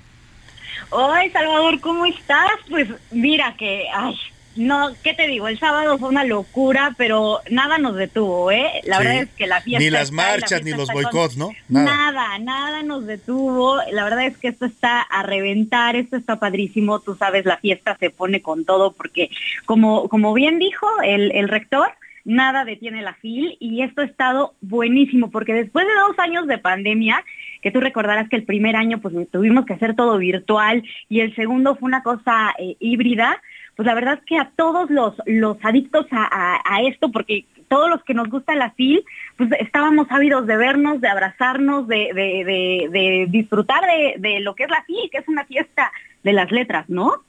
Y, y la verdad es que empezamos todos con el pie derecho porque hemos tenido de todo. Y no, no hablo de, esto del boicot, ¿eh? He hablado de, de los eventos. Sí. Este, empezamos con, con Elena Poniatowska, empezamos con Miguel Bosé, Uf. empezamos con Krause, con María Dueña. Rosa Montero, que anduvo por ahí también. Rosa, pero, pero déjate con un poquito de cada una. A ¿te- ver, cuenta, cuenta. Mira, por ejemplo, estuvo eh, Miguel Bosé, como ya te decía, que trae este libro de, de sus canciones, donde cuenta la historia de sus canciones, y estuvo en el, en el foro principal de la FIL ante un montón de gente, y la verdad es que eh, él tuvo una operación hace poquito, y se ve muy bien, se ve muy recuperado, y estuvo compartiendo con todos sus fans, y, y se le vio eh, compartiendo la historia, como te digo, de estas canciones, hablando de la serie, firmando libros, y este y pues contando ahí con con Jesse Cervantes de, de, de cada una de las historias de su niñez y la verdad es que fue un agasajo poderlo ver ¿eh? Claro. estaba de muy buen humor y eso eso Se nos agradece. encanta ver a Miguel Sí, Bosé claro. exactamente Eh, por otro lado esto que decías de, de Elena Poniatowska presentando a, a- a- perdón de Rosa Montero presentando a Elena sí. Poniatowska tuvieron una una conversación que duró aproximadamente 50 minutos Wow. Que al final terminó con una ovación de pie hacia Elena, que a Elena al final se le rozaron las lágrimas. Y Elena la verdad es que es una persona tan entrañable que se muere de la vergüenza siempre. Yo al final eh, tomé a Elena, tuve la fortuna de llevarla al, al estrado y después eh, retirarla y me decía, nunca había tenido una conversación así con alguien y se moría de la pena. O sea, se moría de la pena de, de esa ovación. Oye. Este Rosa la organizó padrísimo. Ajá. Véanla, por favor, búsquenla. en La voy a buscar porque a mí me parece, bueno, Lenita Poniatowska, como dices tú, es un tesoro de, de- de las letras mexicanas, pero, pero Rosa Montero también es una mujer muy inteligente, sus libros son libros muy inteligentes, me imagino que fue un, un gran, un- una gran conversación entre dos mujeres inteligentes. Rosa va a tener su propia presentación el viernes 2 de, 2 de diciembre, ¿eh? El peligro de Ah, estar cuerda. O sea, claro. todavía hay oportunidad de, de Buenísimo verla libro, ¿eh? buenísimo libro. Exactamente. Y bueno, Krause, este, también presentando, fue una delicia. Ahí tuvimos figuras este, de, de la clase política viéndolo. Padilla estuvo ahí, entonces también, este, eh, obviamente, Padilla, Lorenzo Córdoba, lo presentó Rafa Pérez Gay, estuvo padrísimo, entonces también otra cosa. Eh, María Dueñas, este, Mm, también, ya eh, presentando su novela Cira, también estuvo padrísimo. Este, Benito Taibo, este también estuvo este fin de semana. Y hoy, por ejemplo, eh, va a estar Yoconda Belli, que tú sabes que siempre tan brillante esta mujer. Él la va a estar presentando Mónica, Mónica Lavín, con un libro nuevo que se llama Luciérnagas. Y el premio Planeta, que, eh, que está recién este, anunciado. Eh, ella es Luz Gabás, eh, ella es poca conocida en México y la verdad es que viene con una propuesta bien interesante que se llama Lejos de Luisiana. Las invito, pues es una novela bastante amplia, o sea, digo, Sí. de bastantes páginas, que vale mucho la pena. Las- los invito a todos y a todas a, a conocerla. Oye, Melissa, y la verdad es que he tenido oportunidad de convivir con Melissa ahí en la fila en ediciones anteriores. Se mueve como pez en el agua. De cuenta usted que anda, eh, es, eh, como fluye naturalmente Melissa. Todo el mundo la conoce, todo el mundo la saluda. Oye, Melissa, y te quiero preguntar, ¿qué tanto, qué, cómo has visto esta presentación de este país invitado de los Emiratos Árabes Unidos, de Sharjah, y, y, y- y la cultura árabe? ¿Ya te echaste algún bailecito de, de velos o eso? Fíjate que sí. Sí te creo, ¿eh? Sí te creo. Fíjate que sí. Este, mira, que la verdad es que todos sabemos, ¿no? Que lo árabe está de moda. Sí. este, eh, por donde sea está, y traen un ambientazo por toda la fila, ¿eh? O sea, el, el pabellón está muy interesante, está muy bonito. La verdad es que sí, los libros pues, traen muchas cosas en árabe que que ahí está un poquito complicado, pero también traen muchas traducciones. Entonces, está bueno para que, para que podamos adentrarnos un poquito más. Y sí, traen una fiestota, ¿eh? A cada rato ahí en el pabellón organizan cosas que aunque vayas pasando, es imposible no, no contagiarte de sus ritmos. Y ya sabes que además en la parte de afuera también hacen los conciertos al aire libre. Este, y, y entonces sí, sí se está armando la fiesta muy, muy a gusto, además de las fiestas eh, que tú y yo sabemos que, que es donde realmente hemos convivido. Claro, sí, los cócteles que hay por fuera, porque muchas editoriales hacen sus cócteles, sus fiestas, sus bailes, y la verdad es un mundo muy divertido. Pues ya me diste envidia, Melissa, de que andas por allá y yo acá trabajando, así es que, pero ahí, por ahí te voy a alcanzar, te voy a alcanzar el viernes, vamos a ir a transmitir en vivo ahí desde la FIL. Pues ya, ya está amarrado, nos vemos acá, ¿no? Ahí nos veremos, querida Melissa. Te agradezco mucho esta narración y esta crónica que nos has hecho de la Feria Internacional del Libro y seguiremos en contacto contigo. A sus órdenes y por favor sigan toda la programación de todas las editoriales. En especial pues los invito a la de Grupo Planeta, pero bueno, todo lo que traen todos los grupos está padrísimo Sí. y la verdad es que, de nuevo te repito, ya nos hacía falta esta Ya. presencia, pero bueno, cuídense mucho de todas formas. Muchas gracias, Melissa. Tú Y- también cuídate por allá. por el espacio. Ahí estaremos atentos. Gracias, Melissa. Y la puede usted escuchar aquí, está todos los viernes en Melissa lo explica todo y la puede seguir en sus redes sociales que es arroba melisototota. Siempre tiene contenidos muy interesantes, es una mujer muy involucrada en todos los temas culturales de nuestro país. Y vámonos rápidamente a escuchar la rola de la... No, no, no es la rola de la semana, estamos empezando la semana. Es el karaoke informativo de los curuleros de San Lázaro. Pepe Navarro y el maestro Enrique Canales, pues le hicieron su canción a la marcha. ¿Qué quiere? Así la titularon la marcha de los acarreados. Escuchemos. Después de la derrota dolorosa en el mundial, quería dar una vuelta para poderme entretener. De pronto vi en las calles con radiante claridad rebaños de acarreados, viva la 4T. Viejitos con bastón que apenas podían caminar y gente amenazada. Si no vas, ya no te voy a ayudar. Camiones y camiones no paraban de llegar y la gente preguntaba ¿Cuándo van a pagar? Cuarta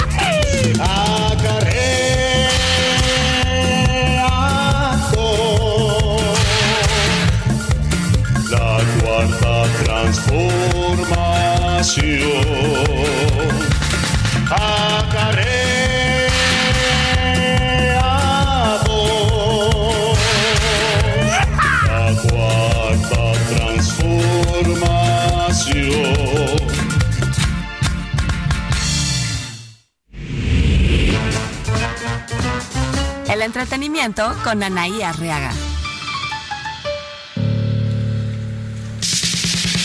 Y es momento de escuchar el entretenimiento. ¿Cómo estás, querida Anaí? Buenas tardes. Mi querido Salvador, ¿cómo estás? Amigos Heraldo, buenas tardes. Shakira y Piqué tuvieron una negociación por la custodia de sus hijos durante varias semanas, en la que ambos pusieron varias condiciones, pero ha salido a la luz una que la artista colombiana puso a Piqué. Y es que resulta que en el convenio se estipula que el futbolista podrá estar 10 días con sus hijos, pero no podrá irse a vivir a Miami. Esa es una condición que Shakira le puso. Oigan, Guillermo del Toro se ofrece cubrir el costo total de las estatuillas Ariel. La premiación fue suspendida por falta de recursos económicos debido a la precaria situación económica por la que pasa la Academia Mexicana de Artes y Ciencias Cinematográficas. Se decidió suspender la convocatoria como el proceso de inscripción al Premio Ariel 2023 hasta no aviso. Les voy a contar esta historia que es de terror y de película. Resulta que Cristian Estrada citó a su expareja Ferca en una plaza comercial. Llegó con dos hombres que supuestamente eran abogados y ahí con engaños le arrebató al pequeño que tuvieron en común cuando fueron pareja. Bueno, Cristian Estrada, para que lo ubiquen más, es el causante, según Frida Sofía, de la separación entre Alejandra Guzmán y, y ella. Bueno, pues el pequeño ya fue entregado a su madre. Cristian está detenido en espera de que se le dictamine alguna sentencia. Señores, los hijos no son un objeto en una relación. Vámonos, que tengan una excelente tarde. Muchas gracias, Anaya Arriaga. Vámonos a los deportes. Ya anda por aquí el señor Oscar Mota mundialista en A la Una.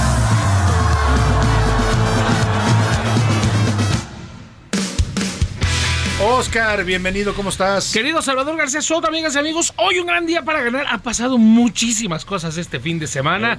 A ver, vamos a tratar de resumir porque insisto, es muchísima información. Número uno, México pierde 2 a 0 con Argentina. Un partido complejo. Mira, querido Salvador, amigos, que nos está escuchando, si los partidos de fútbol duraran 45, 48 minutos con los que se agregan, México tendría tres copas del mundo. O Sí. sea, seríamos potencia si los juegos duraran 48 minutos. Porque eh, es cuando se plantea medianamente partidos interesantes donde el fondo físico, que bueno, también es otro detalle a analizar, es lo que le da a los mexicanos. Contra Argentina se sale con un esquema interesante. Salieron bien. Sí. Corrieron cinco defensas, mucho, pero cinco defensas, tres medios, sin delantero centro nominal, dos, dos por los lados. Pero como bien platicas, eh, como dice la canción, corrieron los cabellitos y los de atrás se quedarán, ¿no? Se termina el fondo físico de los mexicanos. Andrés Guardado aguantó solo 40 minutos. Eh, después el Chucky Lozano tampoco ya pudo aguantar más. Insisto, la exigencia física fue brutal. Alexis Vega, que fue el mejor ofensivo mexicano, termina también fundido. Y terminamos atacando con eh, eh, Uriel Antune, con el Piojo Alvarado. Faltaba que me metieran a mí.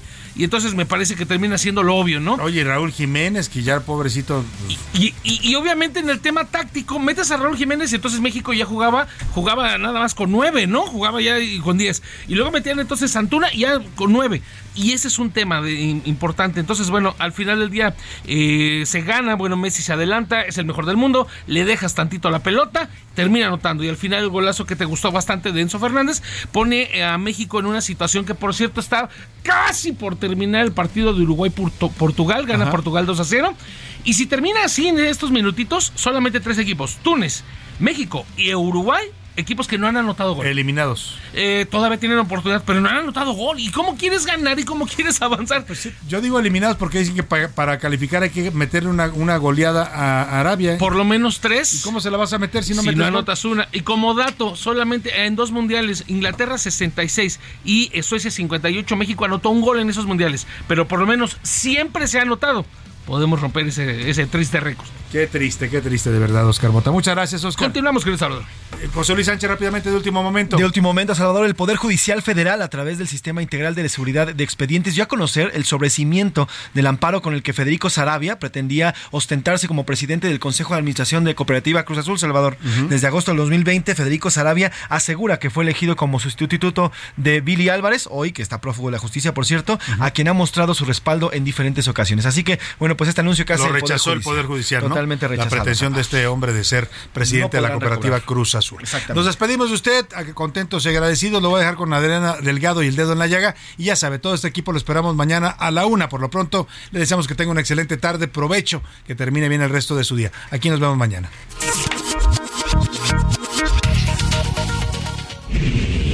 Por hoy termina A la Una con Salvador García Soto. El espacio que te escucha, acompaña e informa. A la Una con Salvador García Soto.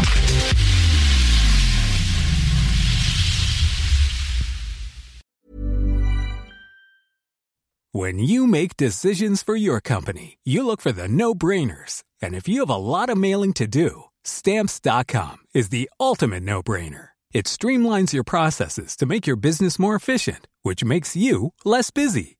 Mail checks, invoices, legal documents, and everything you need to keep your business running with stamps.com. Seamlessly connect with every major marketplace and shopping cart. Schedule package pickups and see your cheapest and fastest shipping options from different carriers with rates up to 89% off USPS and UPS rates. And with the stamps.com mobile app, you can take care of mailing and shipping wherever you are. Make the same no-brainer decision as over 1 million other businesses with stamps.com. Sign up with code program for a 4-week trial plus free postage and a free digital scale. No long-term commitments or contracts. That's stamps.com. Code program.